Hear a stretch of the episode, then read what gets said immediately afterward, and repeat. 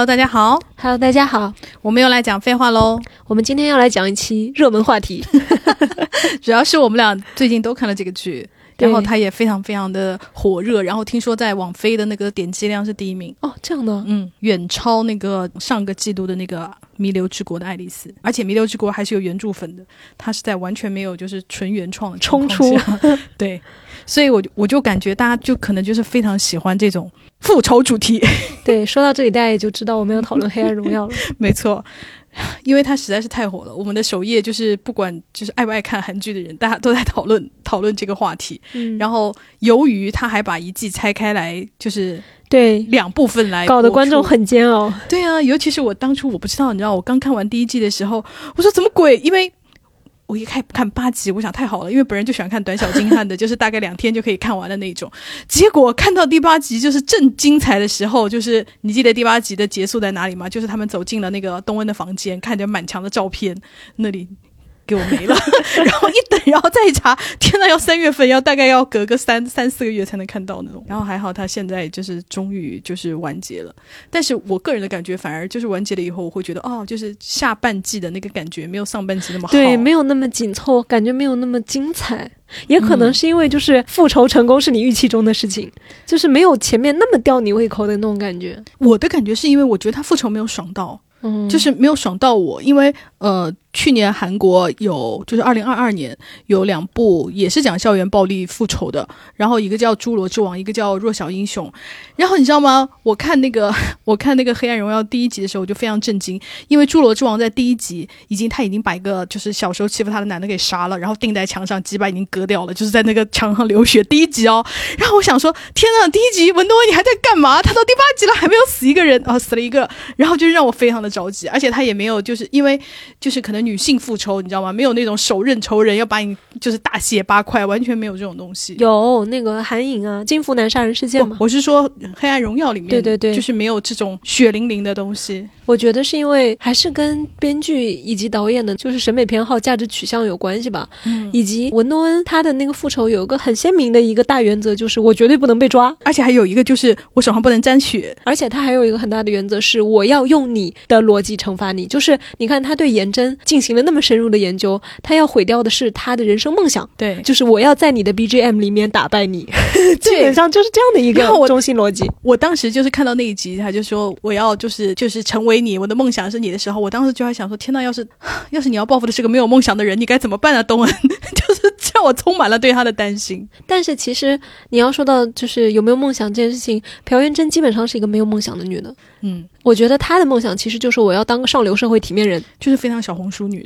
就就是我每天就是要拍点漂亮的照片啊，让大家都底下说哇，好羡慕啊，house 好大啊。就是她只是想得到这样的人生，而且你看她也不是很努力，她要很努力的话，至少会自己写写新闻稿吧？没有事业她在那个跳绳，就是凌晨起来跳绳这一点，她还是很努力的，就是有在做因为要自形象拍管理。因为 我觉得，因为她要做就是网红博主那种，所以她漂亮就是一定要顾到的。但是其他的，你看她其他方面她也没有做任何，因为你想，如果要任何一个有事业心的女的，她不会去做气象主播的。你看我们所有看的那个任何的那个职业剧哈，都是做了气象主播都一定要我要往新闻主播这方面出发，所以可见她的事业心方面也就是比较淡。你看他选择的职业是那种展示性，所以从这个意义上来说啊，我们等一下就可以讲何道英了。就是我觉得他跟何道英是非常相似的，就是他们是喜欢外观漂亮，这是他们的人生信条一样的东西。你看朴妍珍，她所追求的人生其实就是被人人称羡的标准模板人生。就是她为什么要做气象主播呢？因为这是一个上电视台的，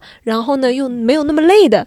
然后，因为韩国的那个就新闻主播，如果大家看过很多就是关于新闻主播的韩剧，哈，我本人我本人是看过很多的话，就能发现他很多的新闻主播，他都是要求你从记者做起，嗯，就是你自己要有产出新闻的能力，而然后且要有专业技能。而且你要有观点，确实要求你成为一种社会的真正的 KOL，真正的所谓的 anchor。而且他就是其实工作量是很大的，对因为很多就像你还要去做，可能要说潜入调查呀，还要卧底啊。就是大家如果但凡看过一些韩国这方面的职业剧，都知道要在做一个新闻主播，就是其实是一个还蛮还算蛮怎么讲？他是很需比要较九九六的工作。而且他是真正需要新闻的素养和职业训练的，起码在韩剧里面我们能看到的就是这样。那朴元珍她所追求的显然不是这样，她其实要的是那份体面，嗯，就是她非常上电视对，上电视，然后我是一个公众人物，我有一个很好的形象，然后非常的美丽大方，然后呢有一个非常有钱的老公，然后要有一个可爱的女儿。你看她要的就是一个光鲜亮丽的人生，其实说白了就是这样子嘛。所以你说她真的有梦想吗？其实她的梦想非常简单，光鲜亮丽。对，就是小红书女了，也不算小红书女，就是网红博主，类似就是就是这样子。你接着说复仇成功不成功那个事儿吧，你是不是还没说完呢？对，我是说，我感觉就是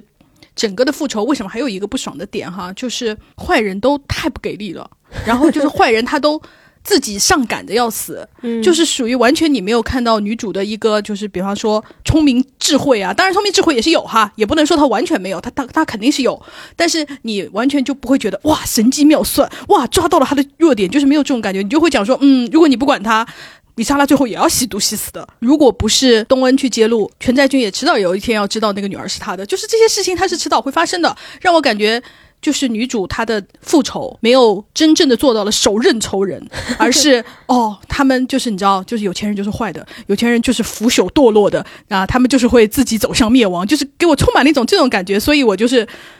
有一种哈，搞了半天，因为我们这部剧的主题就是复仇嘛，你的那个复仇感没有那么强。我一开始以为是什么，就是下半季没有出来的时候，我看到上半季他为什么设计一个男主角，不是还有一个那个仇人在监狱里吗？我以为最后就是女主角准备就是杀，也不叫杀光所有人吧，起码要手刃其中一个吧，然后最后不得不坐牢，然后男主角替他就是坐牢，然后正好进到监狱里面去，就是进行一些给他爸爸报仇，就是医院院长报仇。我以为是这样一个戏剧逻辑，结果没有，结果就是。结果就是大家没有一个人被法律制裁了，被法律制裁的都是坏人。我以为最后有一个就是我替你就是坐牢这样一个大的那个我觉得肯，我我从一开始就没有预期到这事情，因为今天书他本身也讲过嘛，就是我想想要给大家看到的是现实生活中没有那么容易做到的，因为复仇成功这件事情本来在现实生活中就是概率就很小嘛，你如果把它带到现实生活中，难道坏人自取灭亡它就是一个很常见的事情吗？当然不是，也没有那么容易成嘛。复仇成功让大家爽到，放到这个戏剧里面，我觉得他就是有意的在降低这件事情的难度，以及从一开始，你看从文多恩设计这些计划，他整一个的逻辑就是我要全身而退。所以如果那个从这个戏剧逻辑，他这个人物逻辑自身出发的话，按照他心中的成功，他本来也就不应该被抓。这是他这个人物在一开始设计的时候就给他限定死了的一个东西。我没有认为他会要全身而退耶，我认为他就是有一种要放放开自己，就是我一定会，因为他的人生就已经被复仇充满了嘛，所以我认为他的那个复仇计划就是我的全身心我都要投入到这件事情里面，不管不顾，就是要为他而死，为他而战，就是为他，就是到最后一刻。我不认为他本人有要到全身而退。我指的全身而退是不被发现和不坐牢，因为他对对对，我的意思就是说我我觉得他做好了要死，或者是为他受到惩罚的那种心。No no no，我觉得很明显没有，因为他整个对待，比如说他后面对待那个警察问讯的态度，他都是，那你现在问我的这个问题，我要说是的话，我会因此坐牢吗？他整一个的逻辑，所有的都是他所有的事情都在避开说我要直接我要避免成为犯罪嫌疑人，我要呃，包括他那个就是朴妍珍那个名牌，就是他到底有没有成为政务的效力，他所有的东西都是在通过警检的这一些逻辑在进行思考的。很明显，他是要规避，包括他那个给嗯江贤南就是被家暴的那个大姐安排她老公怎么死这件事情，你看他很明显也是要绕开，说我们虽然道义上我们两个手上都会沾血，但是我们绝对不会在法律上有出现这个问题。我认为他安排江贤南那个是，当然他是要保证他不坐牢，但是我认为他对于他自己的，因为他对于他自己的肉身的那种放弃性，已经让我觉得他觉得坐牢坐不坐牢无所谓，因为他本来已经不相信警察了，所以他最后为什么会对警察说那番话？我个人认为是因为他报仇还没有，就他的事儿还没做完，所以他暂时不能坐牢。就是我的理解是这样子哈，我并不认为他有一种就是我绝对不会让我自己坐牢，因为他最后你看他报仇完他是要死的，他对于自己这身肉身，就他对于自己是完全要放弃的，所以坐不坐牢对他来说已经无所谓。我要重要的是我要完成复仇这件事，我认为是这样子，因为这个剧本里有诸多的 bug，所以导致于就首先我就说就是文东恩的复仇计划嘛，我就认为他很就是很不清楚。比方说，我问你文东恩到底最后对就是崔慧婷的复仇计划是什么？其实我们不知道。你不觉得他在这里面精心设计过，把那些人推向不幸境地的？我觉得很明确的有几个人，针对性非常强的。第一个是孙明颜悟，真颜真很清楚吗，颜真很清楚，孙明悟也是非常清楚的，因为他很清楚孙明悟如果去威胁这些人的话，他一定会遭到不利的待遇，他只是没有想到会死，因为前面剧情里面他非常明确的说了，他没有想到就是那些人会把孙明悟直接给杀掉，嗯，对吧？那但是在杀之前，孙明悟一定会落入不幸的境地、不利的境地，这件事情他一定是知道的。然后全在俊，但是也不是。也不能说他完全不知道那个会死，因为那个孙明悟，你还记得吗？屋顶上有一有一个有一个很明显的，他就说，他说你还有你的命啊，对啊，说明他是想要他的命的呀。对，但是他到后面，我觉得这又是剧本，可能是一个剧本的问题。但是到后面孙明悟真的死的时候，他会表现出啊、没想到就是他真的会落到死了的这个地步，对吧？我估计他可能是死太早了，就是或者是没有到文东恩认为他你这时候应该死了。就比方说你的任务还没有完成，因为他不是认为孙明悟那个蝴蝶的翅膀震起来的风不够大嘛，所以他说我们要换一只蝴蝶嘛，他不是有这个台词嘛？所以他认为孙明悟是要死的，但是呢，你没有在我指定的时间死，你可能死早了。他没有想到那么快，颜真就动手把他给杀了。但是我觉得他真的看到孙明悟死的时候，他还是有点惊讶的。但是无论是他是什么原因惊讶哈，总之他对孙明悟的恶意和那个推的那一把也是非常明显的吧。然后对全在俊也是非常明显，对那个朴元金也是非常明显。然后对于那个就是沙拉吸毒的那个，他都已经就是做局，直接把吸毒用具摆在他面前，那也很明显就是要让他身败名裂嘛。然后包括他那个税务的问题，对吧？我觉得很明显也都是女主做的嘛。崔慧婷是最不明确的，因为崔慧婷在这个小团体里面，其实她相对来说她的地位其实是跟女主最接近的。嗯嗯，她相当于是那个整个霸凌集团的一个附庸嘛。所以我觉得你要是说她整个复仇计划都不明确，都随机性很强，其实我觉得也不是。因为他对除了崔慧婷之外，每一个人的恶意和推的那一把的那个动作都是非常非常明确的，要么就是让你死，要么就是让你身败名裂嘛。他起码冲的一点就是身败名裂。对如果你有名，你就要身败名裂；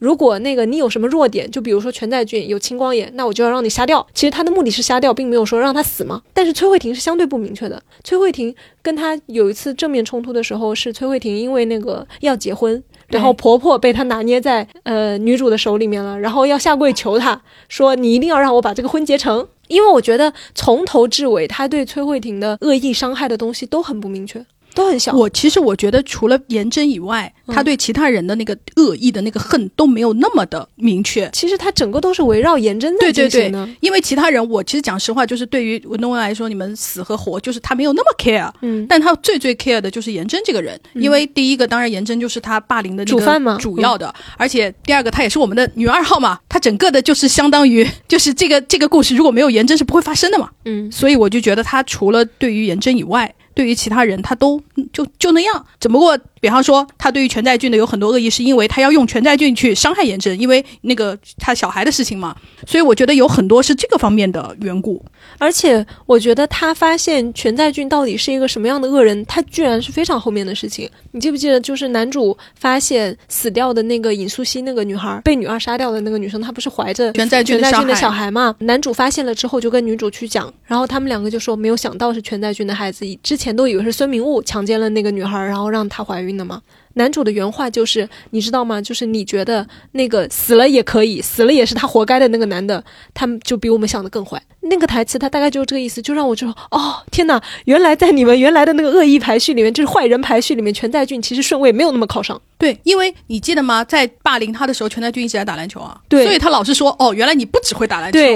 对，其实全在俊他当然是有参与霸凌，就是从他会强奸那个尹素汐就知道他肯定是一个霸凌惯犯嘛。但是他的那个霸凌的那个程度，可能就是比颜真啊和孙明悟啊要低。其实真正的就是一个是颜真，一个就接下来就是孙明悟对他那个就是身体暴力进行的最多的那个嘛。还有性侵，就是强吻他。然后那个呃，全在俊是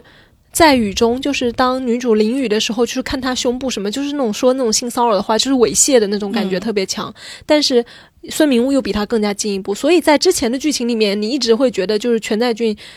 好像。他的坏的程度，在这个恶人组里面还没有那么靠前，然后他到后面才接出来说，哦，其实他已经非常坏了。然后就有一种哦，所以女主临时又调整了她的那个报复等级，就是要把她的就是提高，给她的刑罚提高了一档，让她要彻底杀掉。这样子，然后给她那个药水青光眼药水投毒那个东西，我觉得非要理解的话，我认为这个是对慧婷的惩罚，就是万一被抓到的话，那慧婷就会成为犯罪者嘛。嗯嗯，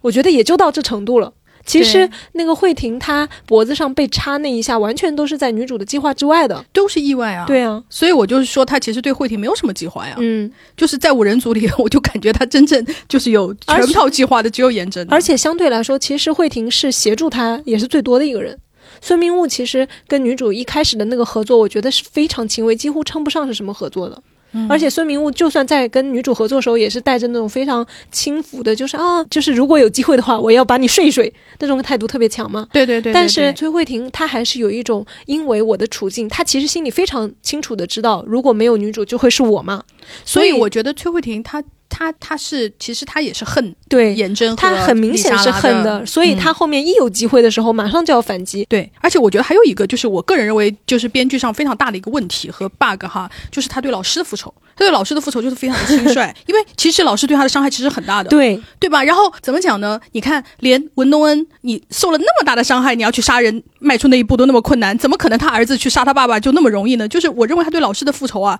因为他又放得很前面嘛，所以我认为就是这个的编排是。就是在我来讲，我认为是剧剧本上一个很大的问题。而且我就看到微博上有人这么讲，我也其实我也很赞同那个观点。他大概就是说，文东恩对老师的复仇是建立在一个很重要的前提上，就是老师居然能想起来他当年欺负过这么一号人，能想起来说哦是你。事实上，就是如果你稍微考虑一下，像这样的一个老师，他这样的事情肯定做过很多次，你可能 A B C D E 根本就想不起来哪个是文东恩。对对吧？所以当我看剧的时候，我也很诧异，我就会觉得天哪，你这么一个就是恶贯满盈的老师，你也能想起来这是文东恩啊？而且而且以这个老师对于那个手表的珍惜程度来说，他们的父子关系一定是非常好的，对不对？他儿子突然就要杀他了，我真的是觉得就是这个地方就是写的太那个了，而且我觉得老师的形象也做的不好，是因为嗯，一般像这种老师哈。他不一定会对于这个被霸凌的学生恶意那么大，因为我就是说了，就是像《侏罗之王》啊，还有《弱小英雄》啊，就是这里面也塑造了很多像这种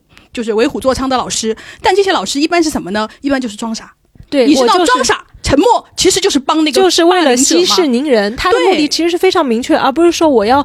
帮着那一帮坏孩子，我要来欺负你。对，所以我就觉得这个。发展到这种程度。所以我觉得这个老师的形象做的很差，你到底有什么理由？你为什么会对文东文也好啊，或者就是像之前退学的啊，像尹素汐啊，还有那个那个妹妹叫什么景兰还是泰兰？哦，高景兰，景兰，就是对于这种学生，你为什么有那么大恶意？其实对于观众来说是想不通的。但是如果你塑造成老师就是我这样看不见，和稀泥啊，差不多可以了，同学之间打打闹闹有什么关系吗？这样反而是符合就是更正常的师生关系。以及我觉得这样做会更有深度，因为它更普遍、更有代表性。然后当大家去审视这样的一种平庸之恶、无所作为之恶的老师的时候，你就会觉得啊，这个也是很严重的。因为其实像那种打学生啊，就是像这种很明显的偏帮，然后帮着坏学生霸凌小孩的这样的尤其是在办公室大打出手，他太明显了，就是已经。是谁正常人能看不出来他是一个坏人呢？尤其是韩国，其实霸凌题材已经拍了这么多了。如果在这方面想要塑造更好的一个更精进的角色的话，其实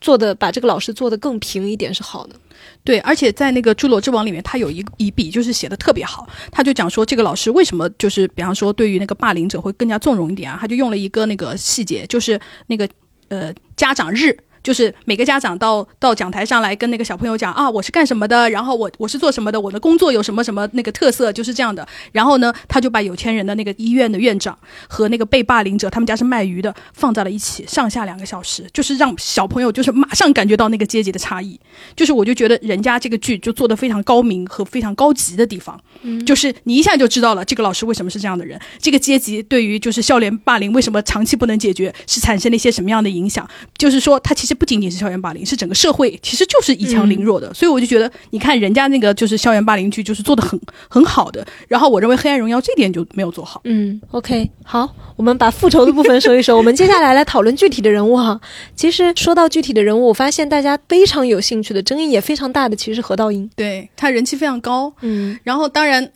我认为哈，我认为他非常好的一点就是这个演员特别好。对这个演员就是我们首先说他的眼神吧，就是所有情感戏里面他非常的克制。而且他的眼神是你能感觉到他的爱和不爱。对对，他虽然都可能都是沉默，可能都没有讲话，但是他能用那种脸部表情的那些细微的差异，他能能演出区别来。对，所以这个演员确实对就是在帮助这个角色完成上有很好的那个。因为如果我们不看到这个演员的脸，你光看就是剧本上这个人物，其实他是很讨人厌的东西，对不对？他就很讨人厌的一个男的。首先，他对他老婆说：“我选你是因为你穿的很少”，对就已经很不尊重人了，对不对？他就完全是一个，你选我不就是因为你喜欢外观漂亮的吗？以及他一上来就是对司机的那个态度，那种阶级的那种居高临下的刻画，嗯其实那个细节大家应该很多人都注意到了。司机把他送回家了，然后开门了，本来是要司机给他撑雨伞护送他回家嘛，居然让他自己撑伞。但是其实人家司机是因为要给他拿东西，对是请你麻烦你先拿一下伞，这个他已经很不耐烦了。就这么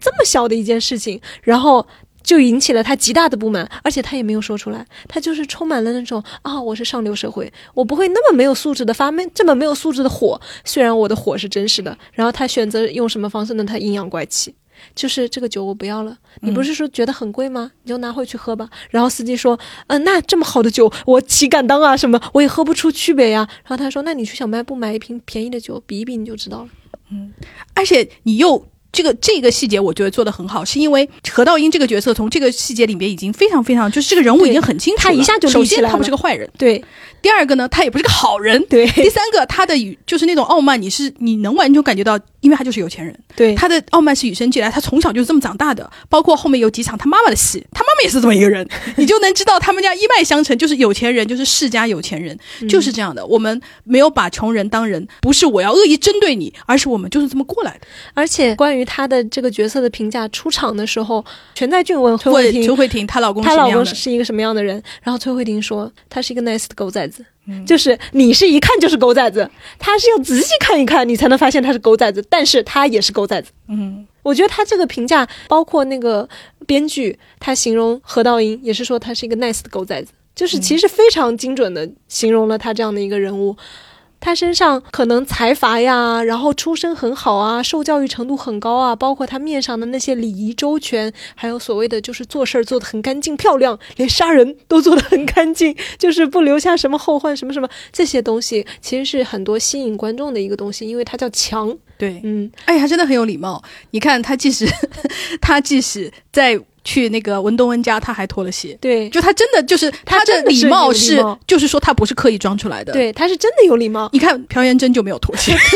朴妍真她就是是属于那种我们用这种词形容好不好？她就是那种暴发户的那种没礼貌。嗯，嗯，就是有这样的给人一种这样的感觉，就好像哦，这是一个世家门阀和这是一个心腹阶级，对对他们两个之间的区别。对，没错。所以很明显，你看得出何道英是不太看得起朴元贞的。对，但是呢，当你说他们两个有很大区别的时候，我又觉得不。我在很多地方感受到了他们两个是非常相似的人。为什么？有一个地方让我就是感觉非常明显的是，何道英和朴妍真在他们都面临要跟这个人分开的时候，就朴妍真是全在俊拼命的去劝说，因为发现小孩是他的嘛，然后希望孩子妈妈离婚，然后把孩子带过来跟我嘛，所以我拼命的劝说，你看，只有我知道你是实际上什么样的人，我知道你坏事做尽，但是我依然陪在你身边。你看你在我身边都不用设防，只有真实的面对，嗯，用真实的自己面对的人才是真正的爱，对吗？所以你真正的爱的人是我呀。然后他就是反复说这些话，就是试图让朴元真回心转意。然后朴元真听完了之后愣住了，震惊了，然后说：“天哪，原来我爱着我的老公。” 说，呃。我在我老公面前如此努力的隐藏，不想让他看到我的真面目，都是因为我爱他，我离不开他。就是我当时看到这里剧情的时候，我真的哈哈大笑，因为他这个逻辑是非常说得通的。他能产生这样的想法，一方面跟他的感情有感情观有关系，另外一方面也是因为他把他的呃丈夫把何道英其实置于一个他非常清楚的知道他们的不对等。其实他何道英就是审判他的关系，他知道何道英是一个非常有品位的、真正的门阀世家的人，所以他作为被评审的对象，他是非常渴望得到何道英的认可的。然后在此时，他发现哦，我离不开他，原来我爱的是他呀。然后何道英呢，在朴元真那个事情已经一系列败露了，然后即将是对他们家形成一个很大的冲击，企业形象也也会受损，那股价也会受损。女主也摊牌了，她已经也已经确定说女主真的是受害者了。其实那个何道英也是很傲慢的嘛，他之前还说，嗯，你自称是受害者，对吧？他完全就是把自己放在一个审判者的一个地位嘛，他就是特别高傲。终于在这种时候，他又说：“虽然不知道为什么，但是我不会离开朴妍真的。但我不认为他是爱朴妍真的。” No，不，我觉得这里面或许有一些情感的成分，但是没有那么强。就是爱不爱的，我觉得对于何道英来说就没有那么重要。但是在这种关头，意识到说：“哦。”我好像是离不开他的这两个东西，他们两个人物在这种关头做出的这个反应，我觉得其实是非常的相似的。两个人物还有一个极大的相似性在哪里呢？就是他们两个杀人的方式。其实大家去看那个镜头语言的时候，就会发现朴妍真推第一个女同学下楼杀人的时候，和何道英最后推全在俊下楼的时候，那种手法的相似性，我觉得这种镜头语言上的东西是有意而为之的。虽然关于何道英为什么会杀人这个事情，我们之后可以讨论哈，但是这种镜头语言上的映衬性，其实就是这两个人物关系人物的映衬性。他们虽然身处于同一个阶级的不同位置，他们两个无论是善恶观也好。还是他们有礼貌没礼貌也好，他们的外在表现是有一定的差异的。但是他们两个到了极端的情况，比如说要分手的时候和要杀人的时候，他们两个做出的选择和选择的形式如此的相似。我认为这种设计是有意而为之的，就是在暗示他们两个人物本质上的一样，本质上的相似。还有到了后面那个朴妍真，她不是坐牢了吗？然后何道英去监狱里面要跟他签字协议离婚的时候，朴妍真就说：“你竟然亲自来跟我办这个离婚协议，你太残忍了。”他大概就说了这样的话，那其实你放到普通的观众的心里，你去想这个事情，你会觉得离婚这么大的事情，我跟你面对面办，这是对你的尊重吧？这是一般人的思维。但是朴元贞就是说，你居然来亲眼目睹我的毁灭，你太残忍了。然后何道英做了什么呢？何道英就是默认。他没有说，他其实就是就是来羞辱他，他就是来羞辱他的。为什么他这时候的沉默能说明？因为他在之前就是朴妍真跟全在俊偷情的事情，在他们两个之间吵架说开了吗？朴妍真说：“我今天要做沙拉还是做什么？我要买菜回来，你就是不用在外面吃了。”然后短信没有回，回家了之后说：“我不是给你发短信了吗？你为什么不回？”然后他说：“我回了，回了。”沉默就是他的沉默，其实就是肯定，就是默认。所以在监狱里面，朴元贞对他的指责为什么那么准确？就是朴元贞其实是非常了解他的，他就是朴元贞说的那样，就是喜欢漂亮，注重外观，然后。非常残酷，就是他想要伤害你的时候，他就是一定要做到你最害怕的那种形式来伤害你。包括最后他离开那个监视的门的时候，朴元镇说：“我可不可以给小孩写信？你会不会把信转给小孩？”然后他就说：“保重身体。”他这个为什么就是又更加坐实了？我就是要来羞辱你。而朴元镇对此这么的了解，更加说明他们两个真的绝配，他们两个真的互相非常的了解。所以当你想伤害我的时候，我非常的清楚。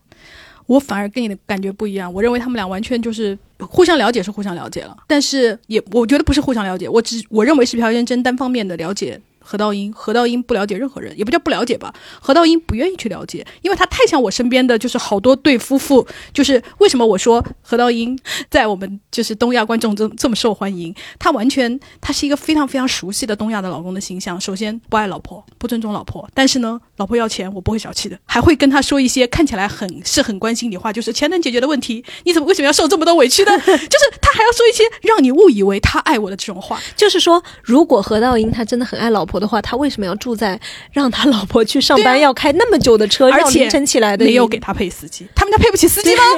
还有就是这一点也很有意思，就是他这么聪明，通过那个抽烟，他就能发现全在军跟他老婆有问题。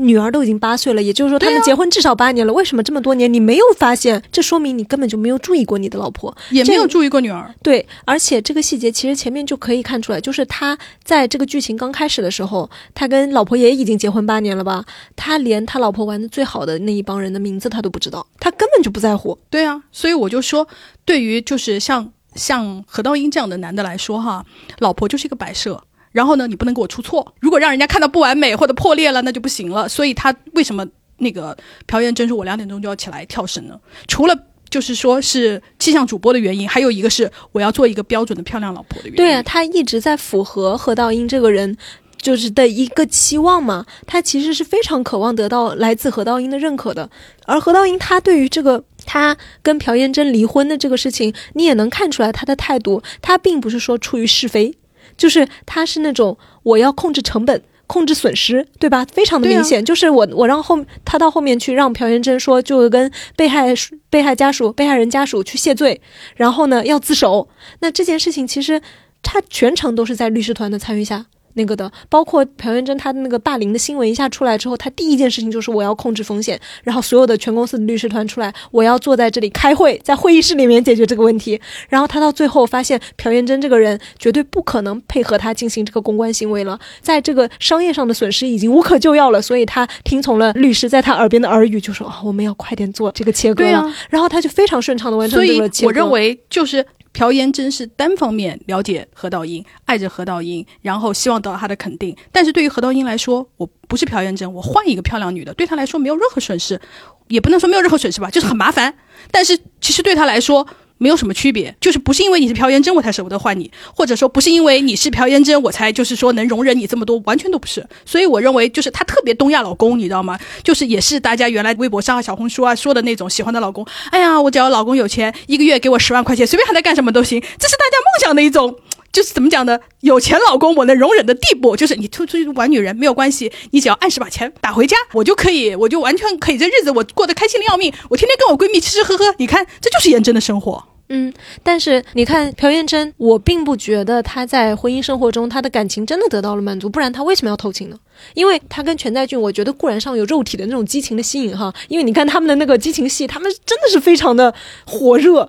然后他跟何道英的激情戏只有一场，就是在镜子前面的那一场。然后在镜子前面那一场的时候，他就跟何道英讲说：“啊，我听说某某某就是跟他女朋友就是在那种狭窄的空间里面就是偷情，就是非常的刺激什么什么。他其实是在把他跟全在俊真实的偷情的细节讲给他的丈夫听。然后我觉得他有很明显的这种诱惑和刺激的成分，希望由此跟何道英有一个充满激情四射的性生活。所以我才说，我觉得何道英这个角色是阳痿，不能讲的阳痿吧，就是性欲很低。所以从这个意义上来说，我觉得他跟朴妍真是非常像的，就是他们两个都想过标准人生，只是说朴妍真她作为一个呃所谓的我的感觉哈心腹阶层 的这样的一个女性，她的人生梦想，她的标准人生就是我不从这个阶级掉下去，并且我还要更上一步，然后我靠上了一个门阀家族，对吧？我更上一层楼。那何道英的她的标准人生是什么？就是什么都是好的，外观看上去什么都是好的。就是相对于他这个性这个方面的东西来说，我更愿意去看他，就是在亲子关系上面，然后包括他这个人的阶级属性，我觉得其实是更加是他这个人的核心要素。包括很多人说，就是他到底爱不爱这个女儿，他为什么最后一定要带这个女儿走？我觉得很显然，就是他不能让外边外人知道这个女儿不是他的。但是我我又不觉得他完全不爱这个女儿。何道英这个人物，他给我一种很强烈的感觉，就是他所有的东西他都有一点，但是他又没有那么多。如你要说他不爱女儿吧，就是他收拾那个行李的时候，他知道女儿最喜欢的是小兔子，那个粉兔子他是要拿在手里的。你要说他爱女儿吧，女儿色盲，长这么大了，他居然没有发现。对吧？这是非常奇怪的。我觉得他爱女儿，纯粹是因为就是之前爱女儿哈，纯粹是因为她是我的女儿。嗯，那么后面爱女儿吗？是因为危机感？不，我觉得何道也有一个很典型的，就是他不是个坏人。嗯，他是有一些基本的善恶判断，比方说他不会认为啊，我老婆霸凌了人家，那肯定是那不管怎么样，我先帮帮亲不帮理吧。他没有这种，他是有一些基本的人格的那种善恶的判断的。所以呢，他也有一些基本的人性，他的人性就表示在他妈已经坐牢了，我不可能再把这个孩子给丢了。而且那个易帅很明显嘛，他就大概已经知道是怎么回事了，然后他哭着抱着他爸爸说，就是对不起啊什么什么的时候，他就跟这个孩子说，不是你的错。跟你一点关系都没有，在这一方面的时候，你能说他不爱这个孩子吗？我认为也不是，那他还是爱这个孩子的，但是他的这份爱里面就是有太多可疑的东西，或者说没有那么实在的东西，就是我们刚刚说的，你如果真的爱孩子的话，色盲的问题你怎么可能发现不了？以及因为全在俊不是因为那个老师偷拍的事情，就是闹得去警察局了嘛，然后两个人出来之后不是还打了一架吗？他那时候非常发火、非常生气的是，因为全在俊就是几乎已经嚷出来了，就是这个孩子是我的孩子，不是你的孩子，就你被戴绿帽了。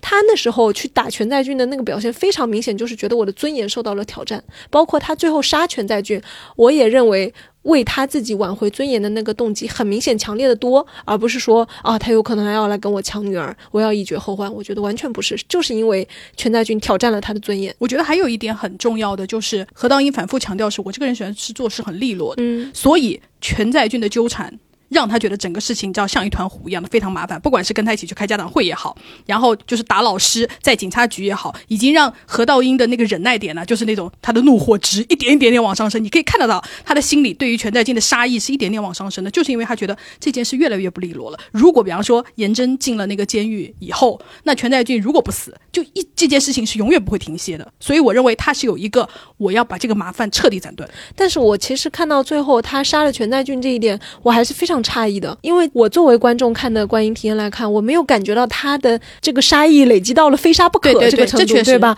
所以我当时就觉得非常的突兀，我就会觉得哈，就是所以那个泥头车，就那个大卡车是你安排的吗？是你撞的他？不然的话，你很难以解释说全在俊他出车祸是在楼外面，对吧？跟工地一点关系都没有的，他后面是怎么到了工地那么高的一个地方？他后我觉得这是剧本的问题。对，那那如果你要脑补这件事情的话，嗯唯一的解释就是这个大卡车就是何道英本人开的，或者他安排的，不然的话他怎么可能到这里这么方便的，就是捡了这个人头呢？对吧？嗯然后那他开了之后，OK，全在俊这时候还有一点势力，然后后面有人来追他，可能把他撵进了这个楼里面，然后走到了高处，然后把他推下去了。那基本上就是这样的一个我们可以脑补出来的剧情设定哈。所以在这个过程中，我就觉得啊、这个东西好像戏剧化太强了，而且它有一种特别强烈的，就是我要为了让女主的复仇是完整的，所以以及女主手上又不能沾血，他不能让女主去干这件事情，所以他只能找，也不能让男主干，对吧？对他只能找男二来干这对件。，所以他们之间的他跟全在俊之间的矛盾，都像是为了最后这一刻的发生，然后倒推回去，我来试图把它做得更激烈，但是已经没有办法更激烈了。我觉得因为河道还是到不了。还是到不了那个程度，因为为什么？因为你把何道英做成了一个就是对于所有事情都没有那么在乎的一个人，他怎么可能说？我觉得在前面他跟朴妍真的婚姻关系，还有离婚的那个处理、法律的这些东西，你会感觉到他是一个风险控制的意识特别特别强的人，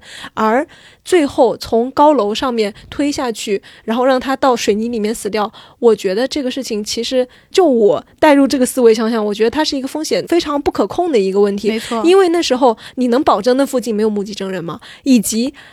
虽然它到最后你可能水泥灌浆了哈，但是还是会被挖出来。对会大家要知道，《狂飙》里面的那个谭思妍也是同样是被水泥车就是分尸碎尸的，最后还是被我们公安干警给抓出来了。所以我也认为水泥藏尸这件事情，它不是一个一了百了的以及东西。我之前看过一个专门有人就是探究影视剧里面就是水泥藏尸这件事情到底靠谱不靠谱，然后就有人做了实验，然后他们是用了一口大活猪，你知道吗？生猪，然后就是猪死了之后把猪尸体埋到了那个水泥里面，然后大概埋进去了，就是水泥封死哈，然后封到了地上，没有过多久，大概就是十来天吧，非常明显，然后就是邻里四周都已经闻到了很明显的臭味，就是非常非常快，地面你也能看出来那个水泥的颜色是不一样的，种种迹象通过那个实验非常科学的阐释了这件事情是不靠谱的。对，而且尸体在腐烂的过程中会把水泥还会撑裂。对就是你本来就是，比方说墙糊的好好的墙，它会裂开，对然后就会发现，比方说里面的尸体。所以，当然我我认为这个确实是剧本上写的非常不扎实的一个地方。我也不认为嗯何道英有非杀全在俊不可的理由，他根本的矛盾没有推到那一步。对，所以他很像是为了，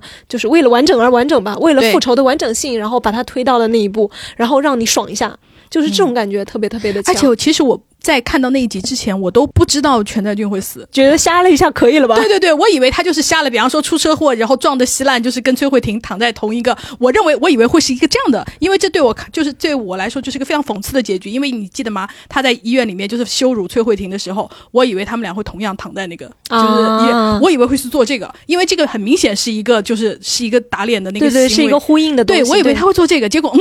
就是 他居然死掉了。而且全在俊这个人，我对他没有那么大恶感，是他因为他很爱小狗，哎，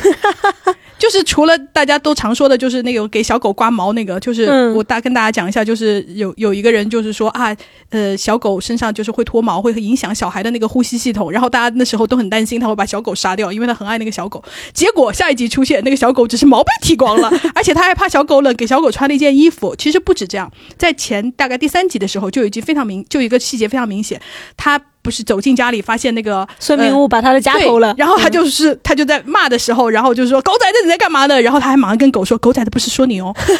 你看他对小狗很细心。然后我当时看这个细节，我就觉得嗯这个人还行，因为我们我们这种养小动物的人啊，就是特别在意人物形象对于小动物的态度。我觉得也是，其实是编剧是写的好的地方，嗯就是他把一个坏人，他没有写的特别特别的刻板，虽然就是表演方式上面来说，我觉得已经属于嗯韩剧里面比较夸张的那种类型了，就是那种呀，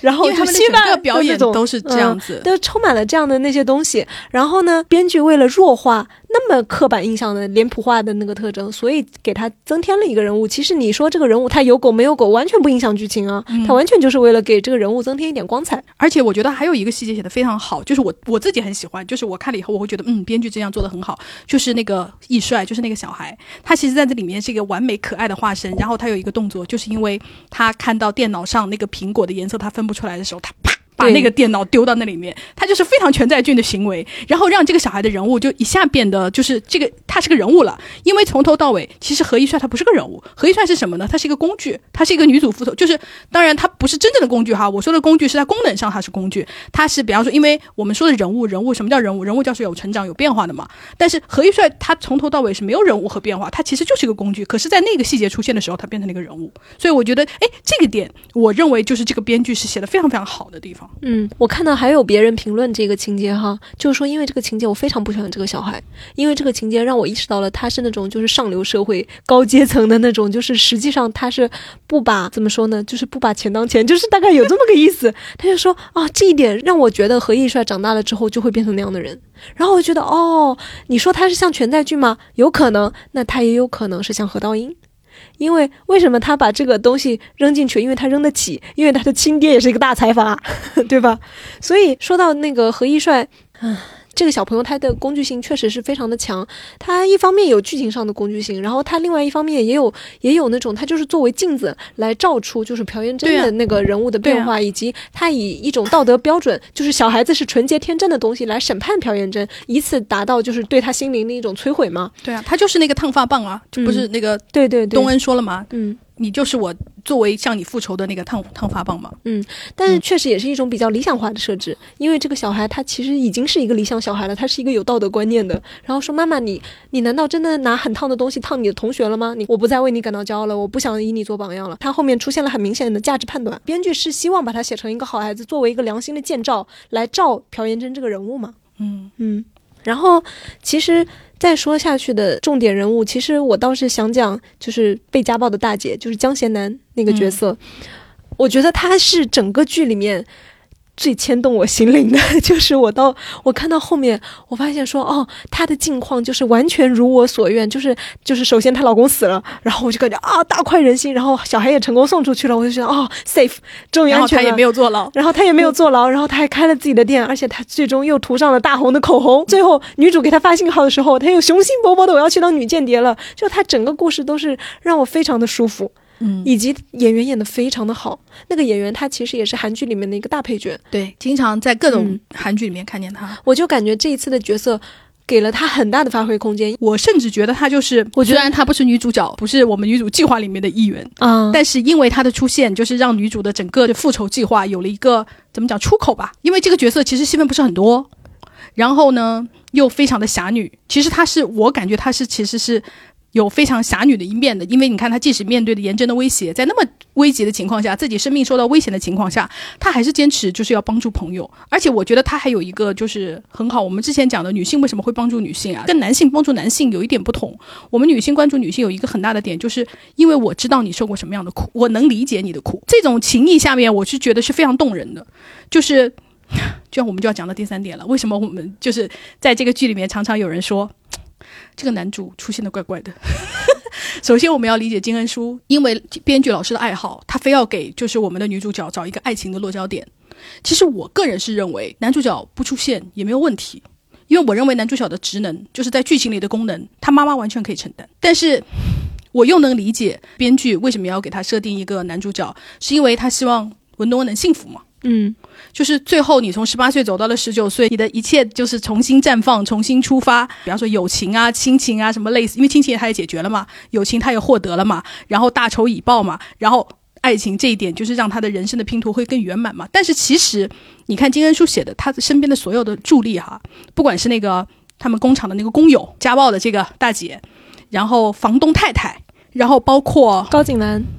嗯，然后还包括那个最后帮他调监狱的那个黑社会的那个那个老太太土豪的妈妈，嗯对你看他所有的助理都是女性。嗯，所以其实他需不需要男主就是帮他助力这件事，我觉得没有非必要不可。而且那个包括他呃大仇得报，然后他要跳楼自杀的时候，叫住他的也是女性。对，所以其实我觉得金恩树有刻意在写女性之间的这些互助。对，然后呢，就是我们刚刚说，如果我们把男主放开掉，他那个州医院的，就是所有他那个医院里面存尸的那些帮助啊，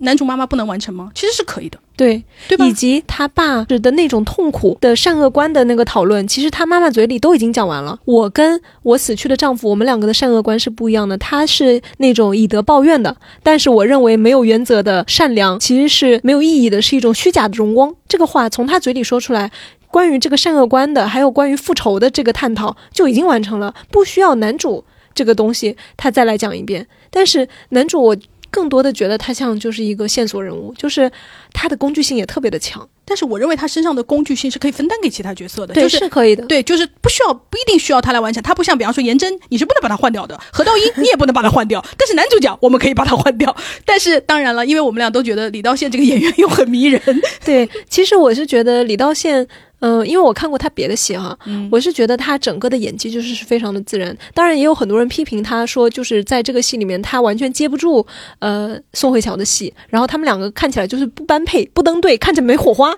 我觉得不般配、不登对这个事情，我倒是略有同感。嗯，但是你要说他演技不好，那我就不能同意，因为我也是看过他其他戏，我认为这个演员就是表现的非常好，而且就是他把就是周汝正这个人物身上。编剧让他完成的东西，他已经完成的很好了。至于大家觉得他有问题，我认为是编剧的问题，因为他有很多东西，就是你也是，就是说，编剧说你就是爱他爱的死去活来，他没有办法呀，他不爱他死去活来，那编剧不能同意啊，因为这个东西都是强设定，就是你上来你必须要接受这个设定，他就是爱他爱的一塌糊涂，他就是在最痛苦的时候遇见了这个大美女，爱这个大美女爱的发疯，哎，大美女还刻意接近他，谁能受得了大美女刻意接近你啊？宋慧乔接近你，你也受不了，对不对？我觉得这个东西是没有办法，就是金恩淑让你你你要你要要你要不要吃这口饭？你要吃这口饭，你就得你就得把它吞下去。我觉得它是这个东西，可是，在在编剧有限的他们这些情节里面，他的完成都是非常漂亮的，包括他那个就是那种虚虚空捅人呐、嗯，然后他和颜真说话，就是你搞不清他说真说假呀，一下发疯，一下又纯良啊，就是这些东西，我觉得就是这个演员层面上完成是非常，我觉得他已经完完成的很好了。包括你，你看他何道英的那个演员郑成日，嗯他是那么好的演员，就是李道宪这么年轻的演员，在他们两个面对面讲话的时候，你没有觉得，至少我是不觉得，就是李道宪明显的有输一头，你会觉得他们两个是在进行对话，而且并没有觉得哪一方特别的低下，就是李道宪，你没有觉得他很他很不如那个郑成日，所以我就觉得哦，这个其实是还可以的。然后以及另外的，就是其实我觉得李道宪他这个人身上的这个戏剧矛盾，因为围绕他展开的故事太小了，所以你就会觉得他其实是一个设定大于故事的这么一个人物。对，就他身上非常强烈的就是他被那个杀人犯的那种变态逼得不行了，然后但是他的底色又是很善良的，所以他整个人非常的矛盾、痛苦和挣扎。然后只用了一个什么东西来判断呢？一个是你刚刚说的那个模拟杀人嘛，刀具的那个东西，另外一个就是泡腾片嘛。然后泡腾片这一个点还用的非常非常的多。嗯，其实他内心的那种就是黑暗的、扭曲的东西，并没有被着重的挖掘出来。虽然这个人物是很有戏剧点的，但是因为没有给他故事，因为他不是故事的主角嘛。而且我认为，就是他其实是属于就是我们在戏剧文学里面叫天使人物嘛，嗯他的出现就是为了拯救女主角嘛，对吧？但是如果一个天使人物他身上没有任何东西，他就是纯白天使，爱你，然后有钱，然后我为你付出一切，对于这样一个人物来在那个戏剧里面他是非常苍白的，然后观众就会更更加不喜欢他，以及观众会产生一些疑问，他为什么要爱这样一个女的呀？他为什么要跟这女的在一起、啊？其实从我们这个疑惑，你 你刚刚说的那个模拟的疑惑里面，我们就可以得出，其实编剧在写这人物的时候，他很有可能是倒推的，对，就是他为什么要让这样的一个就是富家公子哥，他要对女主产生这么强烈的同情？我这么要做他的刽子手，为什么？因为我内心也有这样的深深的隐痛，我也有关于复仇的，还有关于善恶的深深的困惑和挣扎和痛苦。就是实际上帮女主也拯救了她的人生吗？就是其实这个东西就是为了给他帮女主制造动机，然后倒推出来写的他这个人物的这个这样的一个 background story，所以。这时候又有很多朋友提出了这样的一个问题，我觉得也很有意思，也是一个非常正常的疑问，就是说为什么一定要给女主安排一个高富帅呢？我们一个大女主复仇爽文，结果到了最后复仇的金手指还是有一个大帅哥，很有钱，有钱人帮我买了整个殡仪馆，然后后面包括那个朴妍珍，就是给他呃，就是把他给麻醉了，然后就是取了他的皮肤，就这么关键的那些东西，结果全都是这个男的给他弄的，结果你一个大女主爽文最后复仇还是靠男人。讲到这，我先插播一下哈。首先，我又觉得那个朴妍珍去她那个做医美被取了那个的，就是非常的不可信。因为为什么呢？像我们这种常做医美的女的就知道，你轻易的换医院那是不可能的。以朴妍珍来说，她一定是经常做医美的一个女的，对吧？她甚至跟她跟何道英说：“你看我要不要做不胸啊？”她还说过这种话。而且你看，连全在俊都在做脸，就是他们五人组，就是对于保养啊、医美这件事情，一定是非常非常 care 的。所以像她这样一个女的，她怎么可能没有一个自己常用的美容院？怎么可能突然说换就换一个？我根本都不知道你是谁，我都不知道你技术好不好的，你给我打针？你知道，连我们普普通做医美用户，我们都要去做功课，我们都要去研究，我们都要去那个的。所以好讲完了，我就是说这个剧本上它有一个非常大的问题，就把它引到那个医院去，这个本来就是存在一个很大的问题。对，其实我觉得剧情的功能性的意义显然就更大吧。你。要从现实的可能性来说，就算你要换医院，你上来也不会做一个要麻醉这么大的项目吧？对，好，我们再扯回来说，为什么这些关键的东西要让男主来做？我觉得是这样子的哈，这就是这个剧，也就是我认为，首先我们要一定要就是知道它是一个偶像剧。你看那个恶人族，每个人都他妈的光鲜亮丽，都是俊男美女。宋慧乔，我们就一定要首先你要知道，这是一个玛丽苏的浪漫喜剧。不是浪漫，浪漫，浪漫不是喜剧，就是浪漫。它的浪漫成分非常的高。其实大家看金恩书这个编剧你就知道了，他是写什么呢？他写了鬼怪，还有继承者们，对。然后他还写了秘密花园，都是这么脍炙人口的浪漫剧。就是他在浪漫爱情这一方面可以说是他的专长，以至于说，其实何道英跟女主这么有火花，其实我觉得跟他浪漫编剧的这个背景。和这种娴熟的技巧是非常非常有关系的，对，所以我就觉得。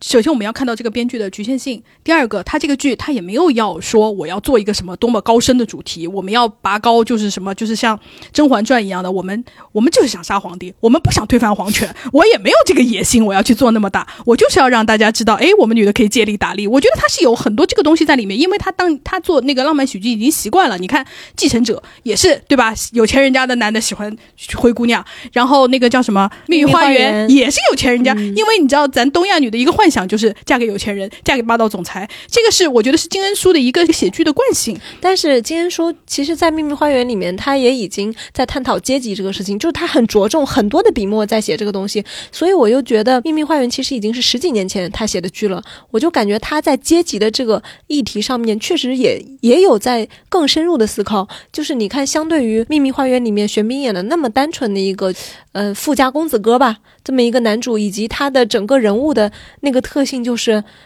我就是这样的一个有钱男的。我可以理解你作为一个贫苦女的，你有你的自尊，你为什么不能理解理解我呢？他那时候的男主是那个样子的，然后到了现在，叫何道英的这个层面，同样的也是来自一个高阶层的，然后非常傲慢的一个男的，但是他的笔触就已经多了非常多的批判性，使得这个男二他成为了一个非常不典型的男二。因为你看，我们去看浪漫剧、韩剧里面的男二，他显然不是何道英这种，他都是那种天使型的。对吧？就我无怨无悔的爱着你，然后什么都好，但是女主就是不喜欢。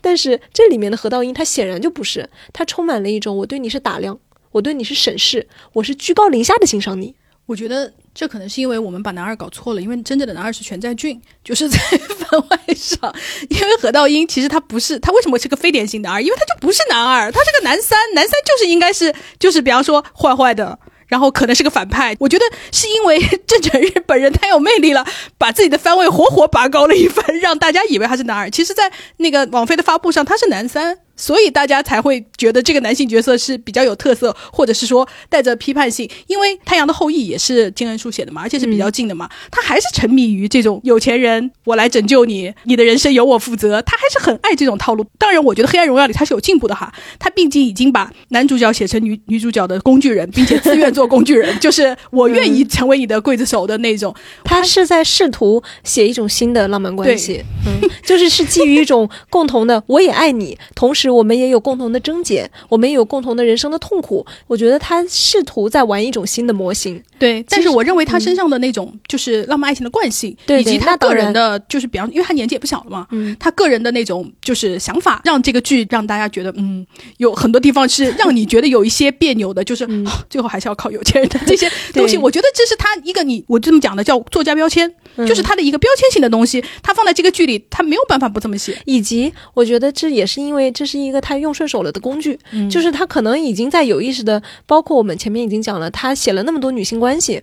我觉得，呃，相对来说他在女性关系这一方面也进步的非常非常的多。其实那个我们前面的那个江贤南大姐的事儿还没说完呢，嗯她身上的那个人物的精彩点实在太多了，我就感觉她的几乎所有的戏她都能打动到我。嗯，上半部分当然就所有脍炙人口的那个名片就是她看晚霞的那个嘛，编剧的那一笔就让我觉得 OK，你真的有在认真的做这个人物，就让我觉得很感动。大姐从一个工具人变成人的瞬间，我看晚霞，然后我只是在盯梢，然后这里的剧情也没有任何的作用，但是她就是看晚霞，然后说天哪，这破晚霞竟然也能美成这样。那个镜头拉远，只是在他在看晚霞。我当时看到那个镜头的时候，我都懵了，因为我一开始我没有做好准备，我以为他真的是要彻头彻尾做个工具人。然后在那一笔之后，我就意识到，哦，编剧要把她写成一个人，她身上的故事是重要的，不只是作为一个人物标签，就是她是一个被家暴的女的，她有这个动机要来跟 女主合作。然后她后面包括她跟女主说，怎么搞复仇的女人就不能玩浪漫吗？然后她要用鸡蛋磕脑袋，然后磕完了之后，她又说，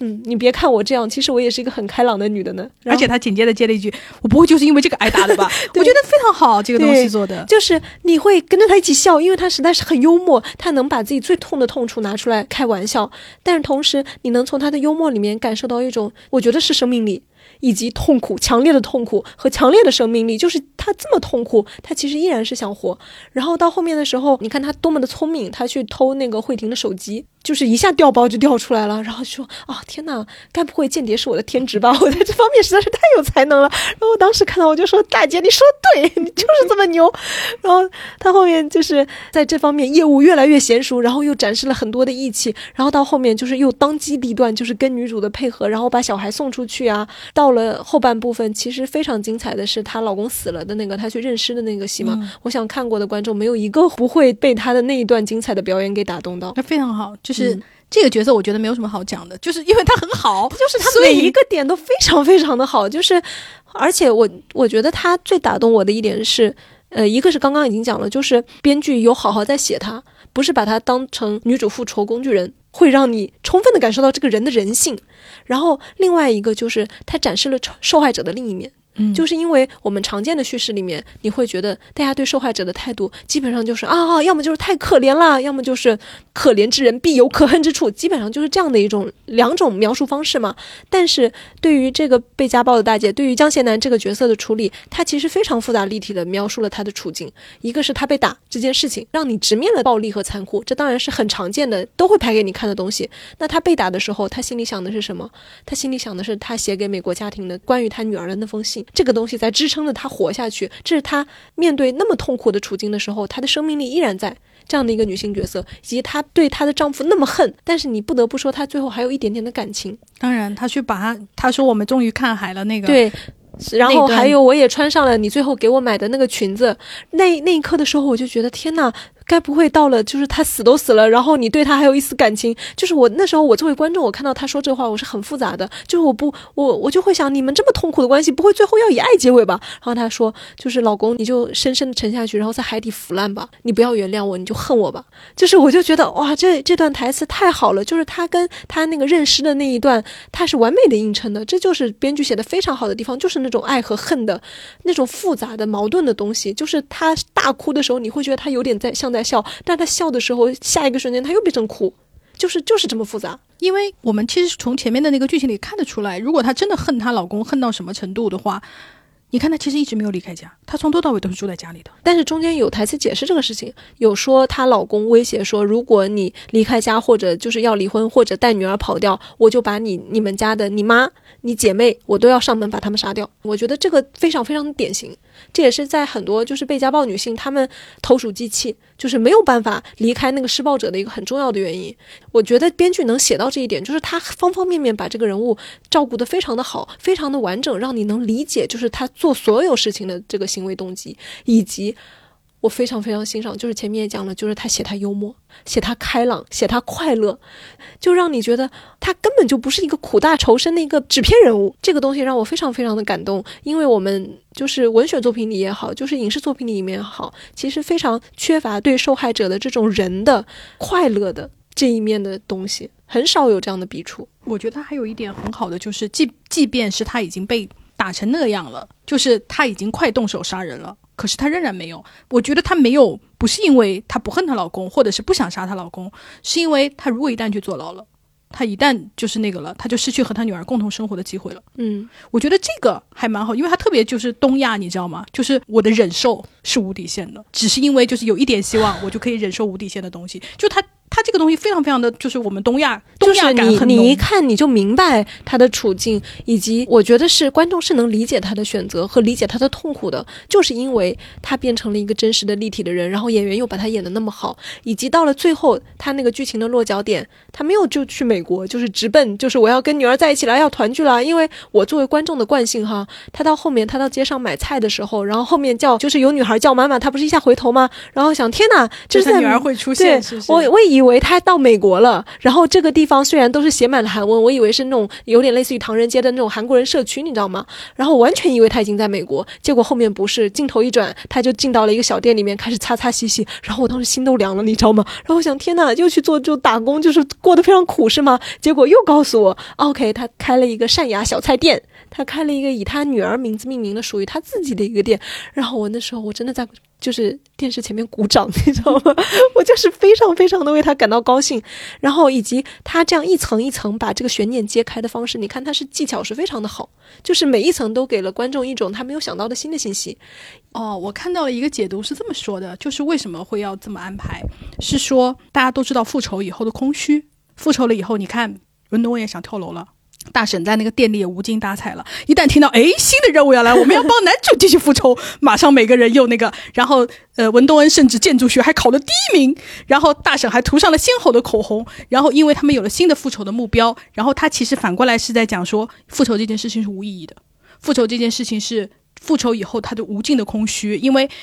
我大家看这个讨论的时候，底下有很多人都是说我也是曾经遭受过校园霸凌的人，但是呢我没有去复仇。然后大家当然就是鼓励他说，其实你不需要去复仇嘛，你的人生不应该被这个仇恨所憎恨，就是憎恨给填满。心理医生也在鼓励说，能够往前走，你心里的那个废墟上重建你的人生，其实是更好，对于你来说可能是更好的方式。你不要老是被过去就是所笼罩，不要陷入这种仇恨里，其实不是坏事，不并不是每一个人都可以。第一个不能不一定是每个人都会复仇成功，第二个也不是每一个人都想复仇，尤其是我们常人，我们普通人，通常在我又不能放下仇恨，我又不能做到去像文多恩。这样全心投入，我他妈的人生什么都不要了，我就是要复仇。常人是在中间就是徘徊的，我们大多数的人生都是这样子的。你要我放下仇恨，忘记一切，那我也做不到。但是你要我像这样子，我的人生什么都没有了，我就是把你们弄死，那大多数人也做不到。所以为什么第一个就是这个剧是作为一个爽剧的存在，就是因为它在现实生活中它不可能发生嘛。第二个，它也是我们的一种就是代偿，就是因为你做不到，所以你看到甄嬛做到了，你看到文东恩做到了，你心里会爽，因为他实现了你的梦想。但是其实他说的就是真正的复仇完了以后，一定就是无尽的空虚。因为哈姆雷特当初就是 复仇完了以后也说了一段这样的台词，就是类似这样的意思嘛。所以后来我是看了这个解读，我想哦，对，也也有可能是就是是有这个道理在的。哦，但是我又不是特别认同，因为我感觉他在描述大姐她在那个店里面就是进行日常她的工作的时候，她表现出来的那种空虚，有很大原因就是因为，当然也有复仇成功的空虚哈。我我这个我也不能完全否认，我觉得。还有一点就就是，他的生活确实没有了女儿。之前在此之前，他的生活支柱就是女儿嘛。然后这时候就是又想女儿，女儿又不在身边。然后确实也没有特别新鲜刺激的事情。他现在此刻的无聊，戏剧上的无聊，是为了跟后面出任务的那种惊喜啊，那种涂大红色口红，形成一种鲜明的戏剧效果，让观众就是会心一笑的这样的一个东西，就是特意为了做了这个反差，然后才把之前写的平一点的。所以，我也不觉得就是他在讲就是复仇的无意义，因为关于复仇的无意义，其实那个男主和何道英之间两个人在棋盘前，他他们已经进行过这个对话了。何道英就是说，那你们这样复仇又有什么意义呢？因为你已经失去的东西，你是无法通过复仇挽回的呀。然后男主就说，是过去的历史是不能改变，受害者能够通过复仇所能找寻找回来的只有荣耀，只有荣誉，就是 glory。其实他们那个对话就是在点题嘛，以及原点。像文东恩就是他回到了他的十八岁，回到了他的十九岁嘛。所以从这个意义上来说。啊，我又会觉得像跟大家说，嗯，复仇是空虚的，复仇是没有意义的呀。这东西我又会觉得，嗯，这个说法很像是一个就是安慰性质很强的说法。就像你说的，因为大家不是所有人都有耐心和能力做这个事情嘛。然后从现实条件出发，我们没有办法进行这么多的复仇，很难做到很难，以及很难做到。然后那退而求其次，我来安慰你，有什么办法呢？就是。劝你往前看，以及告诉你复仇就是空虚的。实际上，它真的是空虚的吗？我觉得也不一定。我觉得复仇以后肯定会有空虚，这是肯定的。因为你就是做完了一件事情，就像进入了贤者时，就是有是肯定有有空虚感，这是有可能的。但是我不觉得复仇这件事情是没有意义的。但是我确实认为，如果你把你的人生放在复仇上，确实是一个怎么讲呢？是一个风险非常大，你不知道会走向什么的，就是你人生可能会更加失控的事情。就是我，我比较同意，就是说你先重建好自己，就是心里重建好自己，要不要复仇再说，就是不要。就是真的不要，就是被仇恨给吞噬，就是这点我是同意的。那这个肯定啊，因为我看还有很多观点，大家的出发点很搞笑，就说嗯，你看文东恩复仇的第一步就是考公，对，这就是咱东亚呀。对，这个也能理解金恩淑为什么后面要给他安排一个金手指，就是给你买殡仪馆，给你对吧，造一个新医院，然后还租了一个复式的房子给你住，就是这也是编剧给他开的挂吧。而且我觉得开这个挂也也可以理解，因为你如果不开这个挂的话，就是这个剧这个画面没有那么漂亮。不是我，我认为它本身它就不是个现实主义剧，所以他的那个就是他的那个拍摄，他不会在那种小房间里拍，他就是要让你看我们住的现在就是这样的。还有还有那个吊，就是那个那个叫什么？那个那个那个大吊灯。对，他就是要给你看这个东西，因为我不是要让你感受到他有多痛苦，我而是要让你在这里感受爱情。我觉得这个才是。编剧的目的，他不是真正的，就是比方说，他不像什么新世界呀，他或者是不像，哪怕不像我们的狂飙啊，这样，他他不是一个现实主义剧。然后说到狂飙，我看到我首页有个朋友，他的观点又很有意思，说为什么都要骂文东恩不可以有金手指呢？哦，一个卖鱼的可以碰到一个大美女大嫂点名你做大哥，然后顺手就给你找一个干爹，这不叫开金手指。一个漂亮女教师，而且她是宋慧乔，此时被一个大帅哥爱上了，大帅哥要帮她复仇，然后就要被那么多人指摘，为什么呢？就是说男的可以开金手指，女的不可以是吗？我觉得其实也不能说不能开金手指吧，我只是觉得这个剧情的安排就是有点浪费我们温东恩，你谋划了那么多年，你根本。其实男主角开不开这个金手指，对他的复仇其实没有那么大的。对，我觉得没有那么大的影响。而你看高启强的人生，他没有大嫂是完全走不到那一步的。所以我觉得这个完全不是，就不是一个一个意思。然后在那个这个剧里面，其实我非常觉得有意思的，然后我看剧的时候特别注意到的就是几对母女关系。我觉得母女关系甚至是这个剧的核心，因为所有故事都是围绕母女关系展开的。比如说这个故事的起点，用文东恩的话说，就是我的妈妈，你就是我的第一个加害者，因为他妈就是签字。基本上就把他出卖了嘛，然后包括后面剧情就是让大家恨得牙痒痒的，就是看得我已经发疯的那些剧情，你知道吗？嗯，就是你完全能看到，我觉得这个是写的很好的，因为，嗯，我觉得金恩淑她并没有回避写出这样的一个彻头彻尾的恶女母亲的形象，但是我又很不喜欢的是，她没有好好写妈妈，她就是为了让塑造这个恶恶。就是很糟糕的母女关系，来写了这么一个妈妈，你根本没有好好的讲这对人物关系，包括另外一对，就是我们接下来要讲的颜真母女，你也没有好好的塑造这一对母女关系。就是一开始妈妈都愿意为你杀人了，结果哎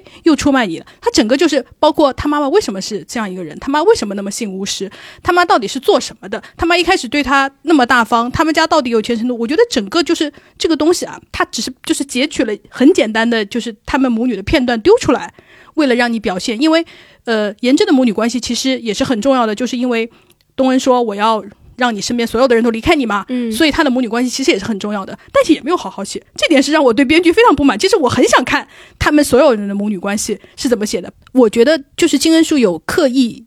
甚至是说着重写了母女关系，但是又因为可能就是容量不够哈，因为它毕竟只有十六集的那个篇幅嘛，对你他没有办法好好的讲这么就是几对。但是我觉得他在用母女关系去串联起整个故事的时候，我觉得已经很好了。嗯因为这个东西，这种意识、这种勾连的方式，其实是很多我看到的大部分剧集里面其实都做不到，因为它是有意识的在用女性和女性的生活经验和就是不被大家这么关注的母女关系这个主题来做这个故事。因为呃，女主角她跟妈妈之间的关系，就是是所谓的典型的恶女跟女儿之间的关系嘛，就是所谓的妈妈害了我一生，对吧？这个是一对典型的母女关系。然后朴妍珍跟她妈妈之间的关系是什么？其实有几个细节你能看出来，就是他妈妈从小对他就是是很强烈的控制，以及一直在用那种就是强弱慕强丛林法则的那种东西在教育他。比如他最后为了保全自己出卖女儿，然后被女儿抓包的时候，他说的是什么？他说的是：难道我们两个要一起进去吗？还不是你自己没用，连文多恩这样的人你都搞不定，把事情摊子闹得那么大，才让我不得不这么做。其实就是非常强烈的一种就是强弱的法则嘛，就是他这个东西是一直一以贯之的，在他女儿的这个教育过程中。然后你说他对他女儿没有爱吗？当然不是没有爱的。我觉得他的选择的这一系列母女关系，他的那个母爱的那种感情的程度，他很明显是一个递增的，就是几对，就是是程度很明显不一样。文东跟他妈妈之间是完全的伤害和被伤害的关系，可以说这个爱的东西是没有的，几乎不存在，对吧？嗯然后呢，到朴元珍这里，其实他的妈妈的爱又多一些，就是是那种一荣俱荣、一损俱损的爱。是如果不伤害我的底线利益，那我当然是要尽全力保住我的女儿，因为我的女儿又是我的面子，又是我的女儿，也是我的心头肉。我的女儿就算杀了人，她其实非常清楚的知道朴元珍杀人吗？然后我也是要帮她掩盖的，我要尽我所能。而且朴元珍在杀人的时候，呃，少年时期她给她妈妈妈打电话，然后他妈妈怎么教他的？就说你现在赶紧走，看看周围有没有目击证人。这件事儿你不用担心，某某叔叔就会过来帮你处理。而且他也完全对他女儿都没有进行什么道德啊、是非观的东西，他根本就不关心事实的真相是什么。朴妍珍在把那个同学推下楼，实际上就是杀人吗。不不管你说是不是过失杀人吧，他就是杀人了。他当下的第一反应就是撒谎嘛，就是说是我们在那玩闹，什么拉扯，然后同学就自己摔下去了。他说的其实就是谎话，但是他妈妈关心他到底是不是说谎吗？没有。他妈妈做的事情就是非常明确的，就是你有没有目击证人。他完全就是我的女儿其实就是杀人了。我觉得他是心知肚明的。然后我接下来一系列就是在采取我在保我女儿，然后让她就是不要出事，然后从她整个的策略就是纵容。从霸凌开始，然后到杀人，到后面的帮忙的一系列的掩盖。只不过到后面，其实既然说就是编剧他在写这个这对母女关系的时候，他的核心点是什么？就是他们中间的东西叫做利益，他的底线的东西就是你不伤害我作为母亲的利益，我们这个母女关系就不会破裂。朴妍珍的妈妈，她的这个角色的核心点非常的明确，就是利嘛。包括他跟他被他控制的那个警察同学之间的，就是权利和利益，就是权力输送啊，通过神婆骗小姑娘去卖淫啊，实际上就是卖淫嘛。嗯，只不过就是给了他们那一些名头，说什么给你们转运呐、就是这些东西嘛。然后这些东西都是用一个利益这个核心词汇在描述这个人物的。你说他片面吗？他当然很片面了，但是也是因为他不是主角。但是我们能看到他对女儿当然有感情，只是这个感情他是在利益面前又什么都不是了。我觉得他爱女儿还是非常明显的，嗯，因为你看他愿意替他女儿去杀人呢，就是你看他撞死那个吉祥贤男的老公，就是替他女儿在杀人灭口啊。对，我觉得一方面替他女儿杀人灭口，另外一方面他确实也害怕被这个男的继续纠缠下去，因为那个男的已经追到他家门口了。对啊，可是他这时候没有让他女儿说你去把这件事解决掉，嗯而是他替他去解决掉。嗯所以我认为他还是很爱女儿的。你想，愿意为了别人杀人这件事情的爱已经够多了。嗯，而且这个妈妈也是很精明的。你看那个朴妍珍的那个名牌，不是她的那个警察同学拿给她的吗？她拿到手的第一句话就是这东西太晦气了，我要烧掉。但她后面为了反制住，就是我们之间我要留个底证，就是以便我将来能够就是也反威胁到你，最后也确实是这个功用嘛。她还把这个东西放在保险柜里面。这个行为，如果你完全从爱护女儿不爱护女儿的这个行为来看，我觉得并不是从女儿的利益出发的，而是从她自己的利益出发的。对吧？所以我觉得他的这个收藏名牌在保险柜里面的这个行为，已经能刻画出他这个人物的逻辑是怎么样的了。然后我们再往后看，就是朴妍珍看他女儿之间的关系嘛。何义帅这个小姑娘，我们前面已经讲了，就是我们几乎可以认为她是一个小天使人物，作为镜子来照她的妈妈之间的这个东西。那你说朴妍珍不爱她的女儿吗？我觉得朴妍珍是非常爱她的女儿的。嗯，当然了，嗯。他就是又不想让女儿知道自己不好，他看见女儿过来会赶快掐灭烟头的那种。对对，我认为他确实是爱着这个孩子的，但是他的这一份爱呢，他又被何道英当面戳穿过，说你真的在乎我和女儿吗？你看你到现在就是跟全在俊的事情，哎，是他们两个就是因为全在俊的那个事情对峙嘛？说到我们现在到我们吵架已经吵到这个环关头了，你到现在话里话外都还是在试探。我到底知不知道你跟全在军的事情，还是怎么样？他那个话就这个意思吗？但是你的这个行为伤害了我和女儿，你根本就不在乎，你也没有想过这件事情会伤害我们女儿。然后此时，他朴元珍他的反击是什么呢？我怎么会没有努力呢？我当然也努力了呀，我努力的掩饰了呀。要是你不把这件事情抖出来，就是不把事情给揭穿，我们还是能和和美美过下去的，那不还是很好吗？说的也没有错，就是因为 朴元珍的人物逻辑就是这样。你站在他的人物逻辑来看，他是非常的自洽的。然后我看到也有评论，就是说啊，编剧有一手，他的这个思维逻辑完全就是一个反社会的思维逻辑。因为他强调的就是你要对我负责，而不是我要对你负责嘛，对吧？所以他的整个的核心逻辑和歪理其实都是在这个上面发展起来的嘛。所以从这个感情的浓度来看，我是觉得朴妍珍对女儿的爱，起码到最后他没有安排一个破灭的结局吧。他到最后入狱了之后，他其实还是爱着他的孩子，还是想给孩子写信的。嗯，那我觉得从这个表现来看，他爱的又比他的妈妈爱他要多一些。而且你看，我们刚刚讲了，就是何道英是个丧偶式育儿的嘛，嗯，那么小孩是谁带呢？那很显然是朴妍珍在带嘛，嗯，所以我认为就是在小孩的成长过程中，朴妍珍其实是花费了很大功夫去陪伴的。但是你看返回来看朴妍珍的年幼的时候，她妈妈是长期在那个巫女的那里头的，其实是没有那么爱管她的，嗯，所以我认为就是朴妍珍其实是把她缺失的母爱是放在了何以帅身上的，对，然后我们。母爱浓度再上升一个台阶呢，那就是江贤南，就是被家暴的大姐跟她女儿之间的这个关系。那他们关系可以说是在这个剧里面就是这种完美的一种母女关系。他们两个都是在同一个处境里面的受害者。那么最常见的情况其实是受害者的内耗内斗。那里面有个剧情是女儿也被爸爸打了吗？大姐赶到了之后就哭，就是说都是我对不起你啊，什么都是都是我不好啊，什么什么的。然后女儿就说和妈妈没有关系，妈妈已经每一天都为了我竭尽全力了。她。把这个话那个台词，就是用女儿的话说的非常的清楚，而且大姐念错那个书名那个细节，你还有印象吗？就是对那个点，他还用了两次，就是女儿走了之后，那个书被大姐翻出来的时候，他看到女儿把书页上的那个发音给改了，改成了他发音的错的那个发音，就是是那种非常让人会心一笑的，就是你能感受到孩子是爱着妈妈的这样的一种爱。还有当孩子突然发现妈妈连夜带我出逃，在这么惊恐的情况下，他第一个反应是什么？天哪，妈，你会开车，你太酷了吧！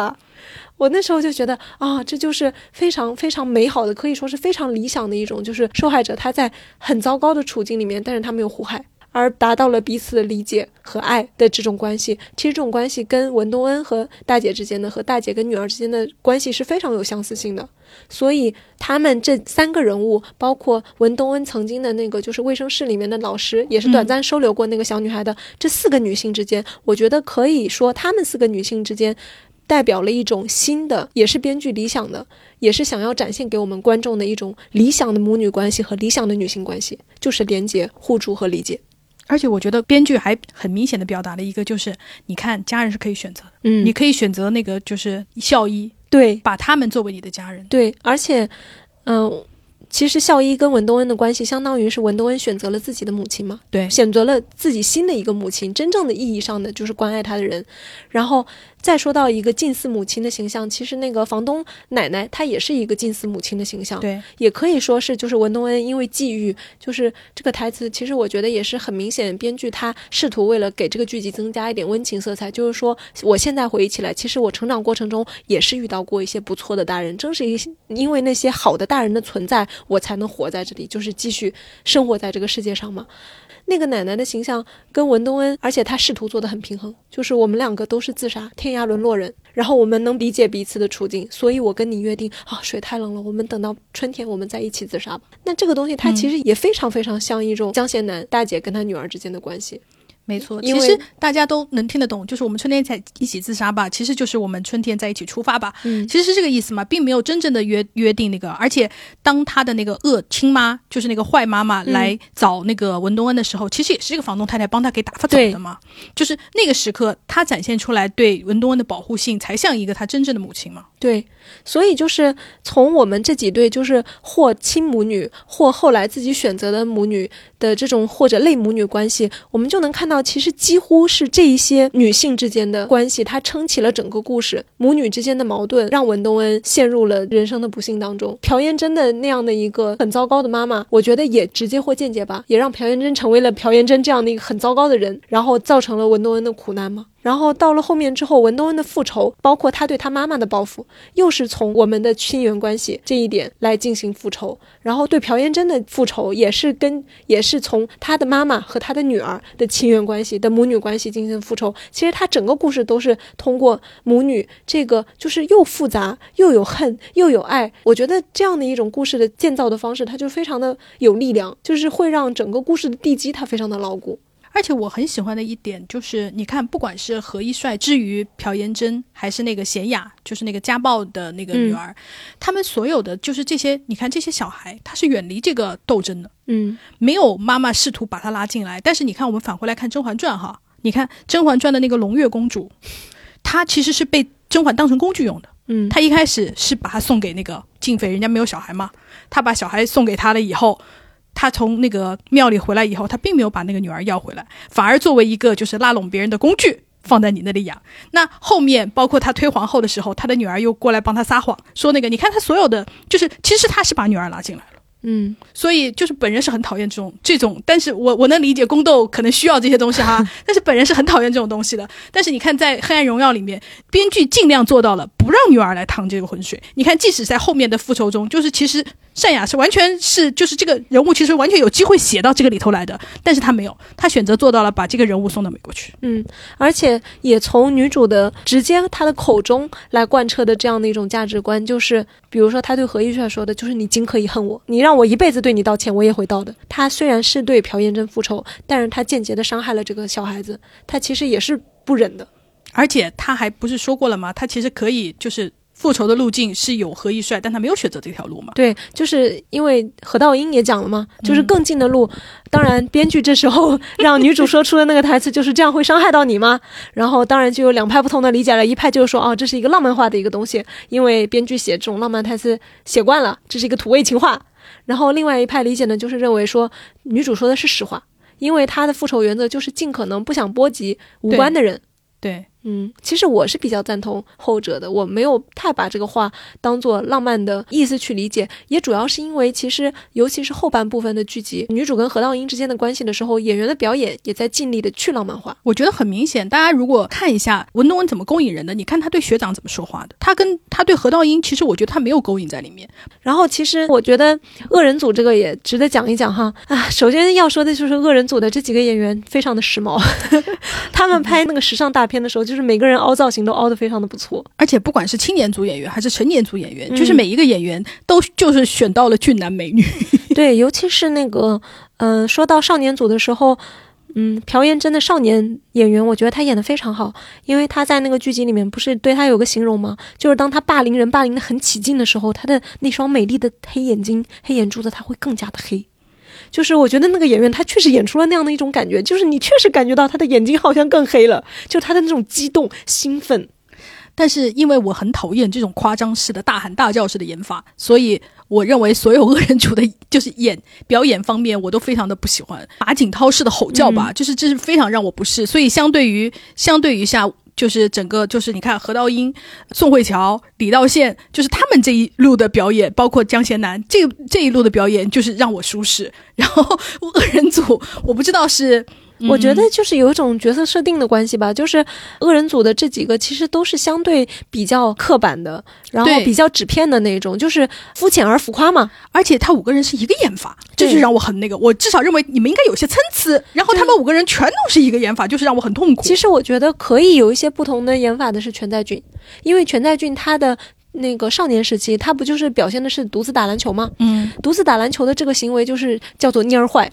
对吧？他把受害女孩子搞怀孕的这个行为，就是到最后才被女主发现，这也是符合他蔫儿坏吧？所以他的成年之后的那种坏法，我觉得他的算计是还可以更多一点。当然，我觉得他这个角色其实也是有算计的，比如说他发现朴妍珍的这个罪行已经，他咨询了律师之后，发现已经没有什么挽回的空间了，一定会验尸，就是说朴妍珍的罪行一定会败露嘛。然后他就说，嗯，那得跟孩子妈撇清关系了。就是他整个也是非常的冷酷的。我觉得他在算计和感情的稀薄，为了自己的利益，其实情感没有那么重要这一方面，跟何道英是差不多的。对，我觉得他整个恶人组的所有的善恶观，我觉得都其实跟何道义没有什么很大的区别，就是怎么讲呢？只有我重要，别人都不重要，我对你们都就不是那么在乎。你看崔慧婷，难道他对他的友谊在乎吗？他也不在乎。而且我觉得崔慧婷是这恶人组里面我最喜欢的一个角色，就是我觉得他的复杂性最好，因为你在他的这个人物设定上，你就能感受到他在这个群体里面的位置很复杂、很微妙嘛。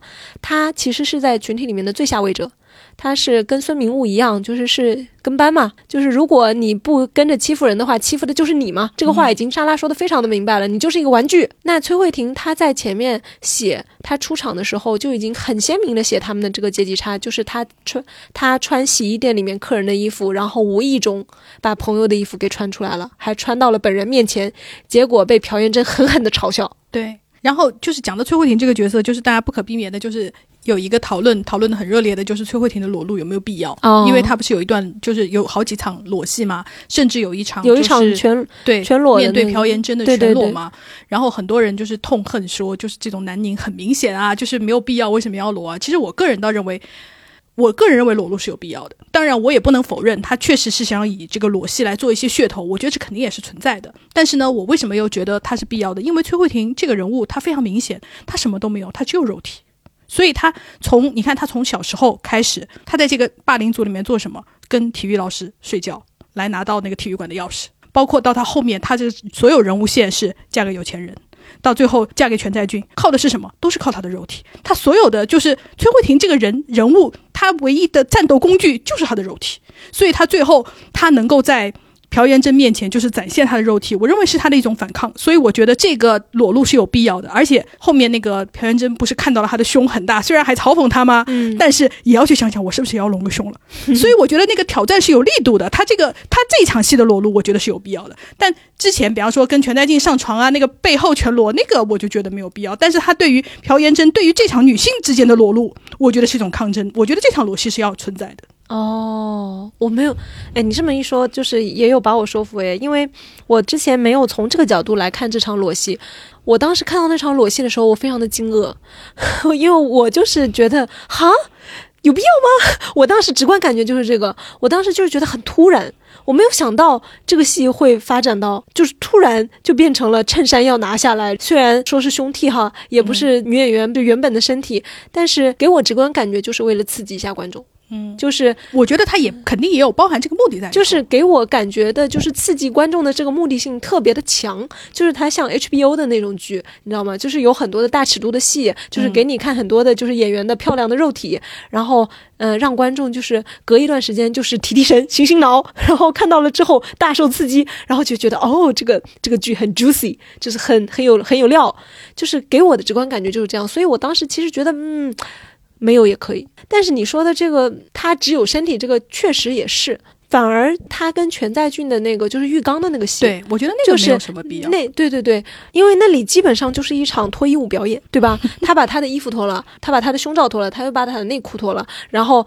给你拍一个就是那个狱卒，就是他那个脚碰到那个浴缸那个水里面，然后进去，然后就坐到全代俊的背后，后面就是背后的镜头了，也不给你看更多嘛。其实这完全就是这个我觉得对，就是在调戏，也不是调戏观众嘛，就是在满满足观众。所以那场戏我感觉就是利用演员的美色，利用演演员的身体的这个意图实在太明显了。嗯，这场戏其实我觉得是，嗯，哎，因为全在俊跟崔慧婷之间的那种感情关系，其实前面已经铺垫的非常多了，就是他单方面的喜欢全在俊嘛。所以这时候其实我觉得用其他的任何一种表现形式都 OK。其实我觉得这场戏拍到全在俊脱掉下了浴池，然后看着崔慧婷就够了，嗯就大家都知道你要干嘛，什么意思了。对对吧？而且我觉得就是全在俊的裸露很好看，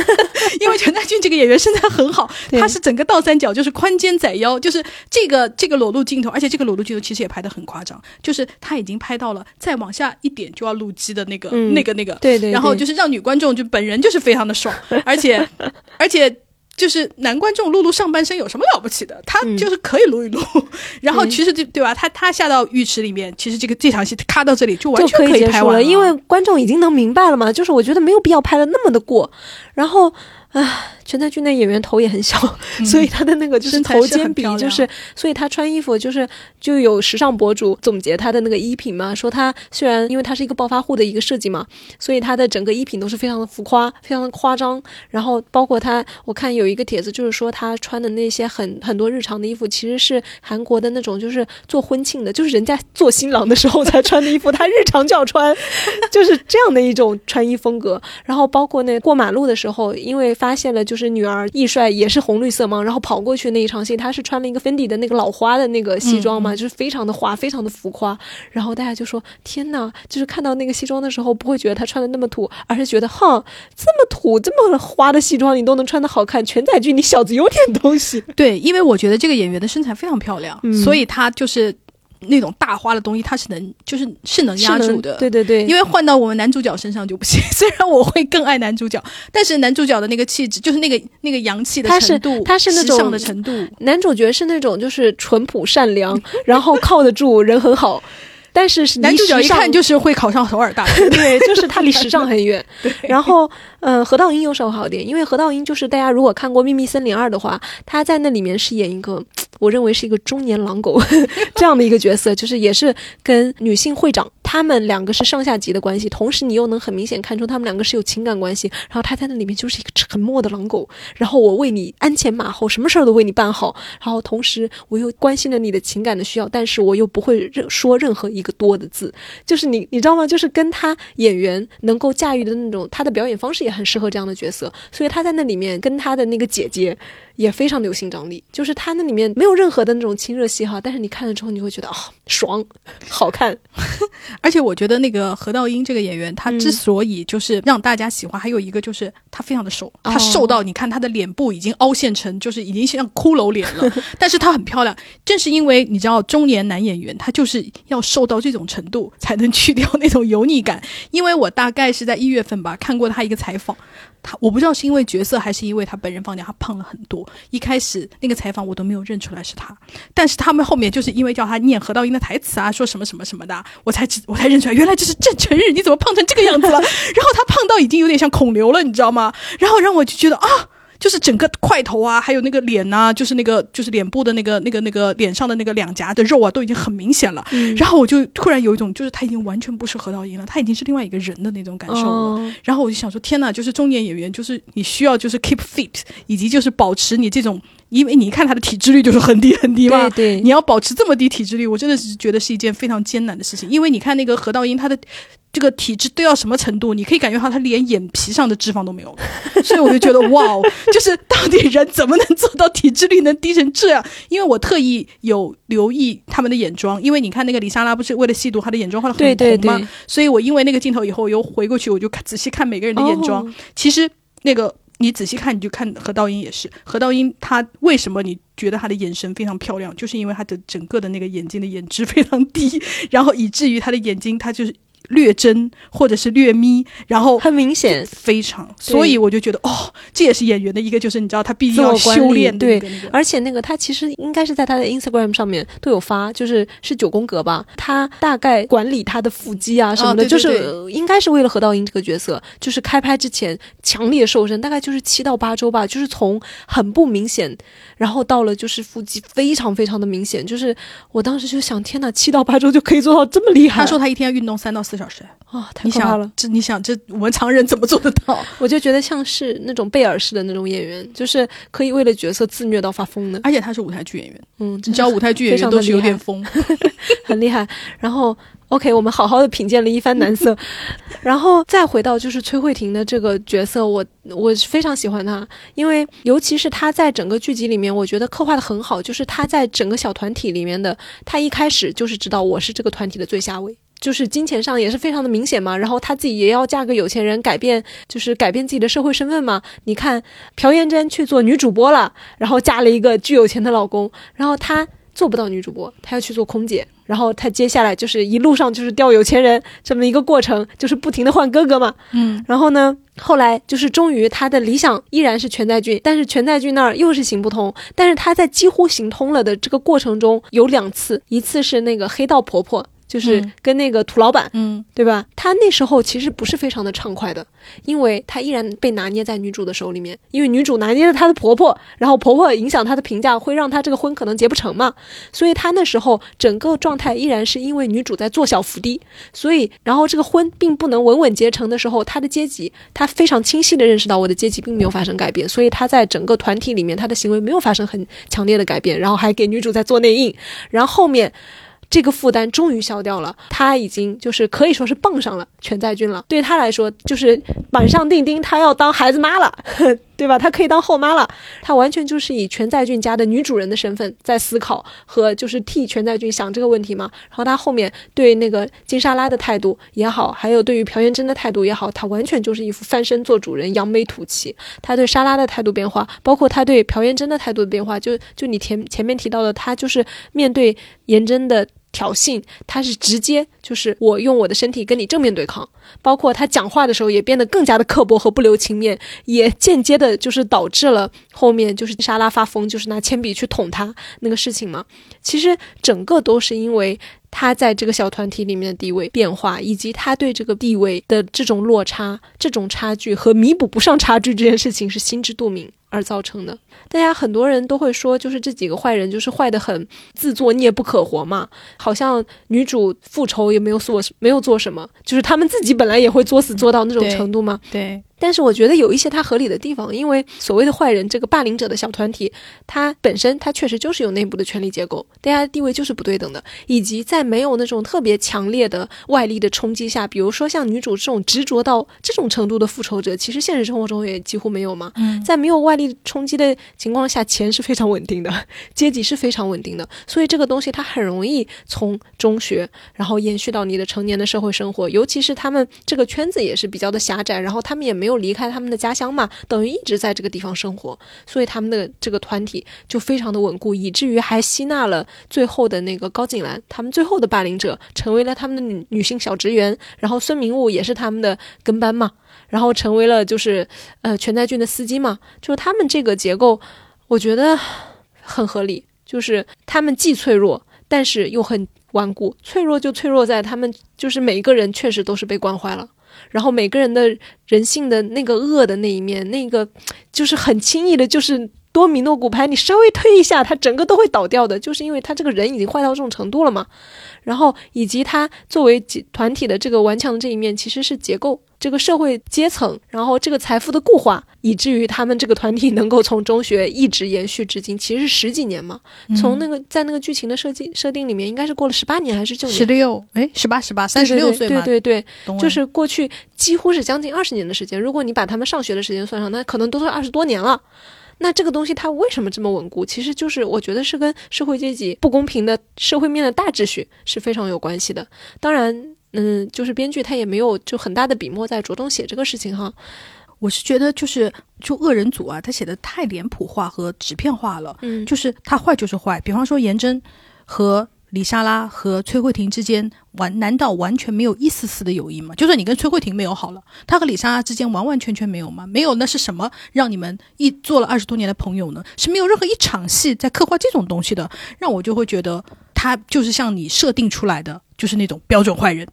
就是这些，这这个对于恶人的描写是，我觉得是有一些遗憾的。对他们三个人的戏其实都非常的刻板吧。对，就是比如说一上来出场的时候，就是朴元珍跟那个呃莎拉在嘲笑，就是崔慧婷的那个就是穿客人衣服那个事情嘛。然后到后面他们两个反目成仇，也是非常的干脆。就是当然你也可以用莎拉就是吸毒吸嗨了，就是脑子也不是很正常来解释哈。但是他的那个转变也是非常突然的，就是觉得 OK。我立刻听了女主的话，认为你就是在就是制造谣言，把我竖靶子，所以我马上就要报复你，把你小时候我拍你的霸凌的黑料给你发出去。当你把恶恶人之间的友谊描绘的非常的塑料的时候，其实也就是让这个角色变得非常的平面嘛，而且让你的那个复仇就显得更加的脆，对，就是低廉嘛，嗯就是因为你的复仇是就是。因为你的坏人不高级，你的对敌人积累的那些就是你积累的力量打出一拳，结果也没有打到，就是你还没有打到，敌人已经倒下了，就是那种感受。嗯所以我就觉得，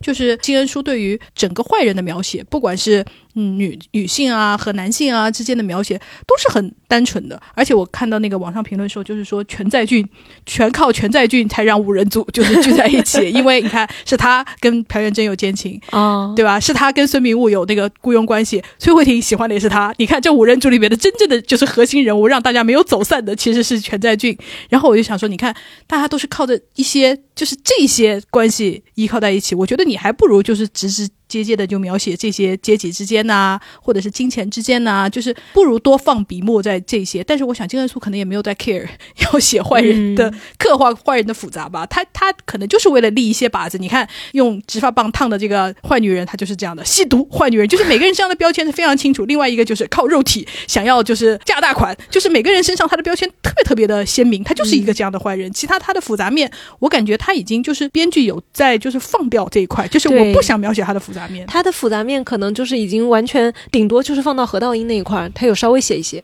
但是其他人的那些，他就是要把这些变成 多米诺骨牌，要把这些人变成纸片人，立在那儿，你轻轻一碰就会倒。对，啊其实也可以理解，因为你如果再把这些坏人写的非常的复杂的话，文东恩的复仇戏也要复杂的更上一层楼。因为当你面对一群更有智商的对手的时候，你现在这些手段可能就不够用了。对，而且我认为金恩淑也没有想要说我要写一个缜密的复仇，我觉得他也没有，因为他嗯就像我说，他不是一个现实主义剧，对所以他的更多的是放在让大家爽。让大家看到女女主角怎么样，就是那种退化成蝶，然后终于从她的十八岁跨到她的十九岁。我觉得她其实更多的想表达的是这种意思。嗯嗯嗯，因为呃，在《侏罗之王》里，他的复仇就是很让人痛苦的，因为并不是所有就是霸凌你的人，最后他还是坏人。嗯因为呃，在《侏罗之王复仇》里面的有一个人，第一个他根本不认识你是谁了。就是他，他长大了以后去找那个复仇的，不像你看严真一眼就认出来了，哎，当然是你啊！已经过了十八年没有见面了，他还是一眼认出。可是《侏罗之王》里面的人，他根第一个他根本不记得你是谁了，第二个他长大以后他就成为了一个普通的人，他开了一个小小的汽修厂，老婆很恩爱，女儿很可爱，他已经完全成了一个普通的凡人了。然后面对这样曾经霸凌过你的人，现在是一个普通人，他没有再继续作恶的话，我们的主角，我们复仇的主角该怎么样做选择？我觉得《侏罗之王》他写了很多这个东西，我又觉得嗯，他是很高明又很现实，然后又让你会觉得啊。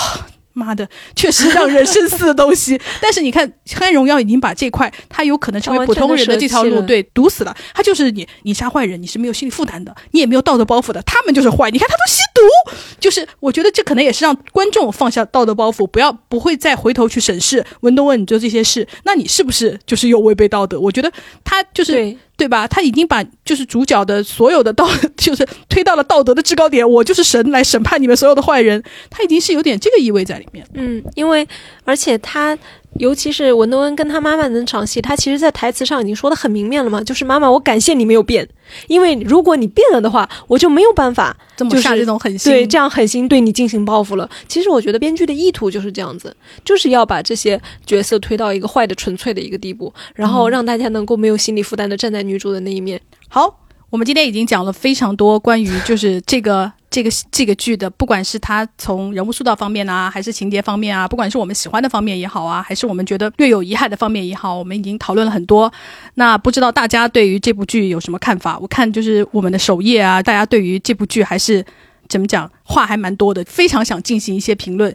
不管是有的人说哇，就是最后的复仇就是太爽了，终于就是东恩就是复仇成功；还有的人想说，没有想到等了半年的那个下半句居然如此的无力，就是如此的苍白，气死我了。就是大家的意见就是非常的不一样哈，两极化还是蛮严重的。对我觉得也是，唉，很正常。大家有这么激烈的讨论，反而说明 它就是在某种意义上来说，它的是完成度是非常不错的一个作品了。嗯总体上我觉得还是蛮成功的。就是让你去相信了一个故事，并且愿意为这个故事付出很多的精力去思考和争辩。我觉得还有一个就是让我比较喜欢的，就是因为大家都知道咱东亚社会非常喜欢做这个复仇的这种题目嘛，当然也是因为就是在韩国那个社会他们觉得法律不公平，富人就是只手遮天，然后你真正能通过得到公平的方法，可能通过正常的法律途径是没有用的。所以呢，大家就是会诞生出一种民间的那种私刑啊，就是有很多题目都是，就是很多题材都是从这里来的。所以复仇也一贯是咱们东亚非常非常喜欢的一个题目，所以复仇主题的影视剧就经常容易让大家喜欢。比方说我们喜闻乐见的《琅琊榜》啊，它也是一个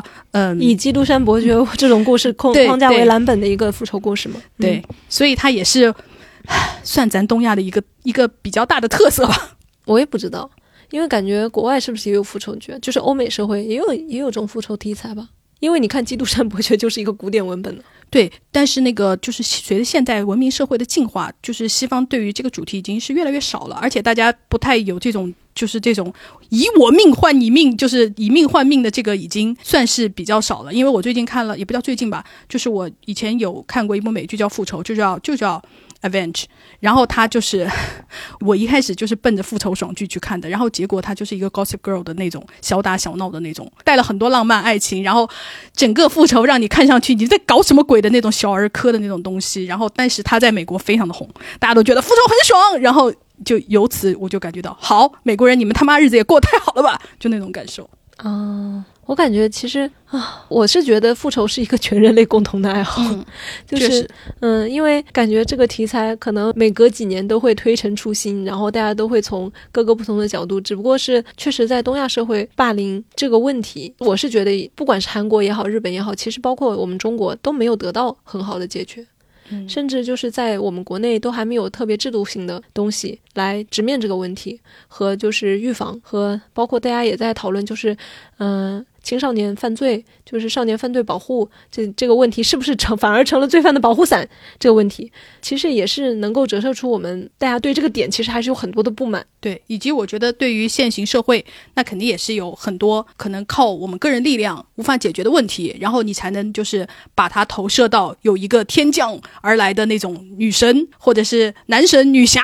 然后替你复仇，我觉得很多就是怎么讲是自己的一种投射吧，自己愿望的一种投射吧。哎，其实就是落到现实生活中，我看很多朋友也是在讨论说，哼，当年霸凌过我的人也是在津津有味的看这个片子，然后还在呼吁说不要校园霸凌，根本不记得他们当年已经霸凌过我的事情。其实更多的被霸凌的人，还有青少年时期就是霸凌过别人的人，大家都成为了普通人，对，就是大家都生活在这个世界上。没错，就像我们有一期不是讲过《女孩的地下战争》里面，嗯就是讲过很多校园霸凌长大了以后啊，或者是校园霸凌，就是霸凌的本人甚至都没有意识到自己霸凌过，就是嗯等等这些事情。反正就是，虽然就是这个剧已经播完了，但是我认我觉得就是正视校园霸凌以及提防警惕校园霸凌这件事情，还是应该啊在。也不叫全东亚吧，全世界就是提醒大家的警惕，因为这个事情它一天没有灭绝，就一天有人就是可能要做出复仇的行为。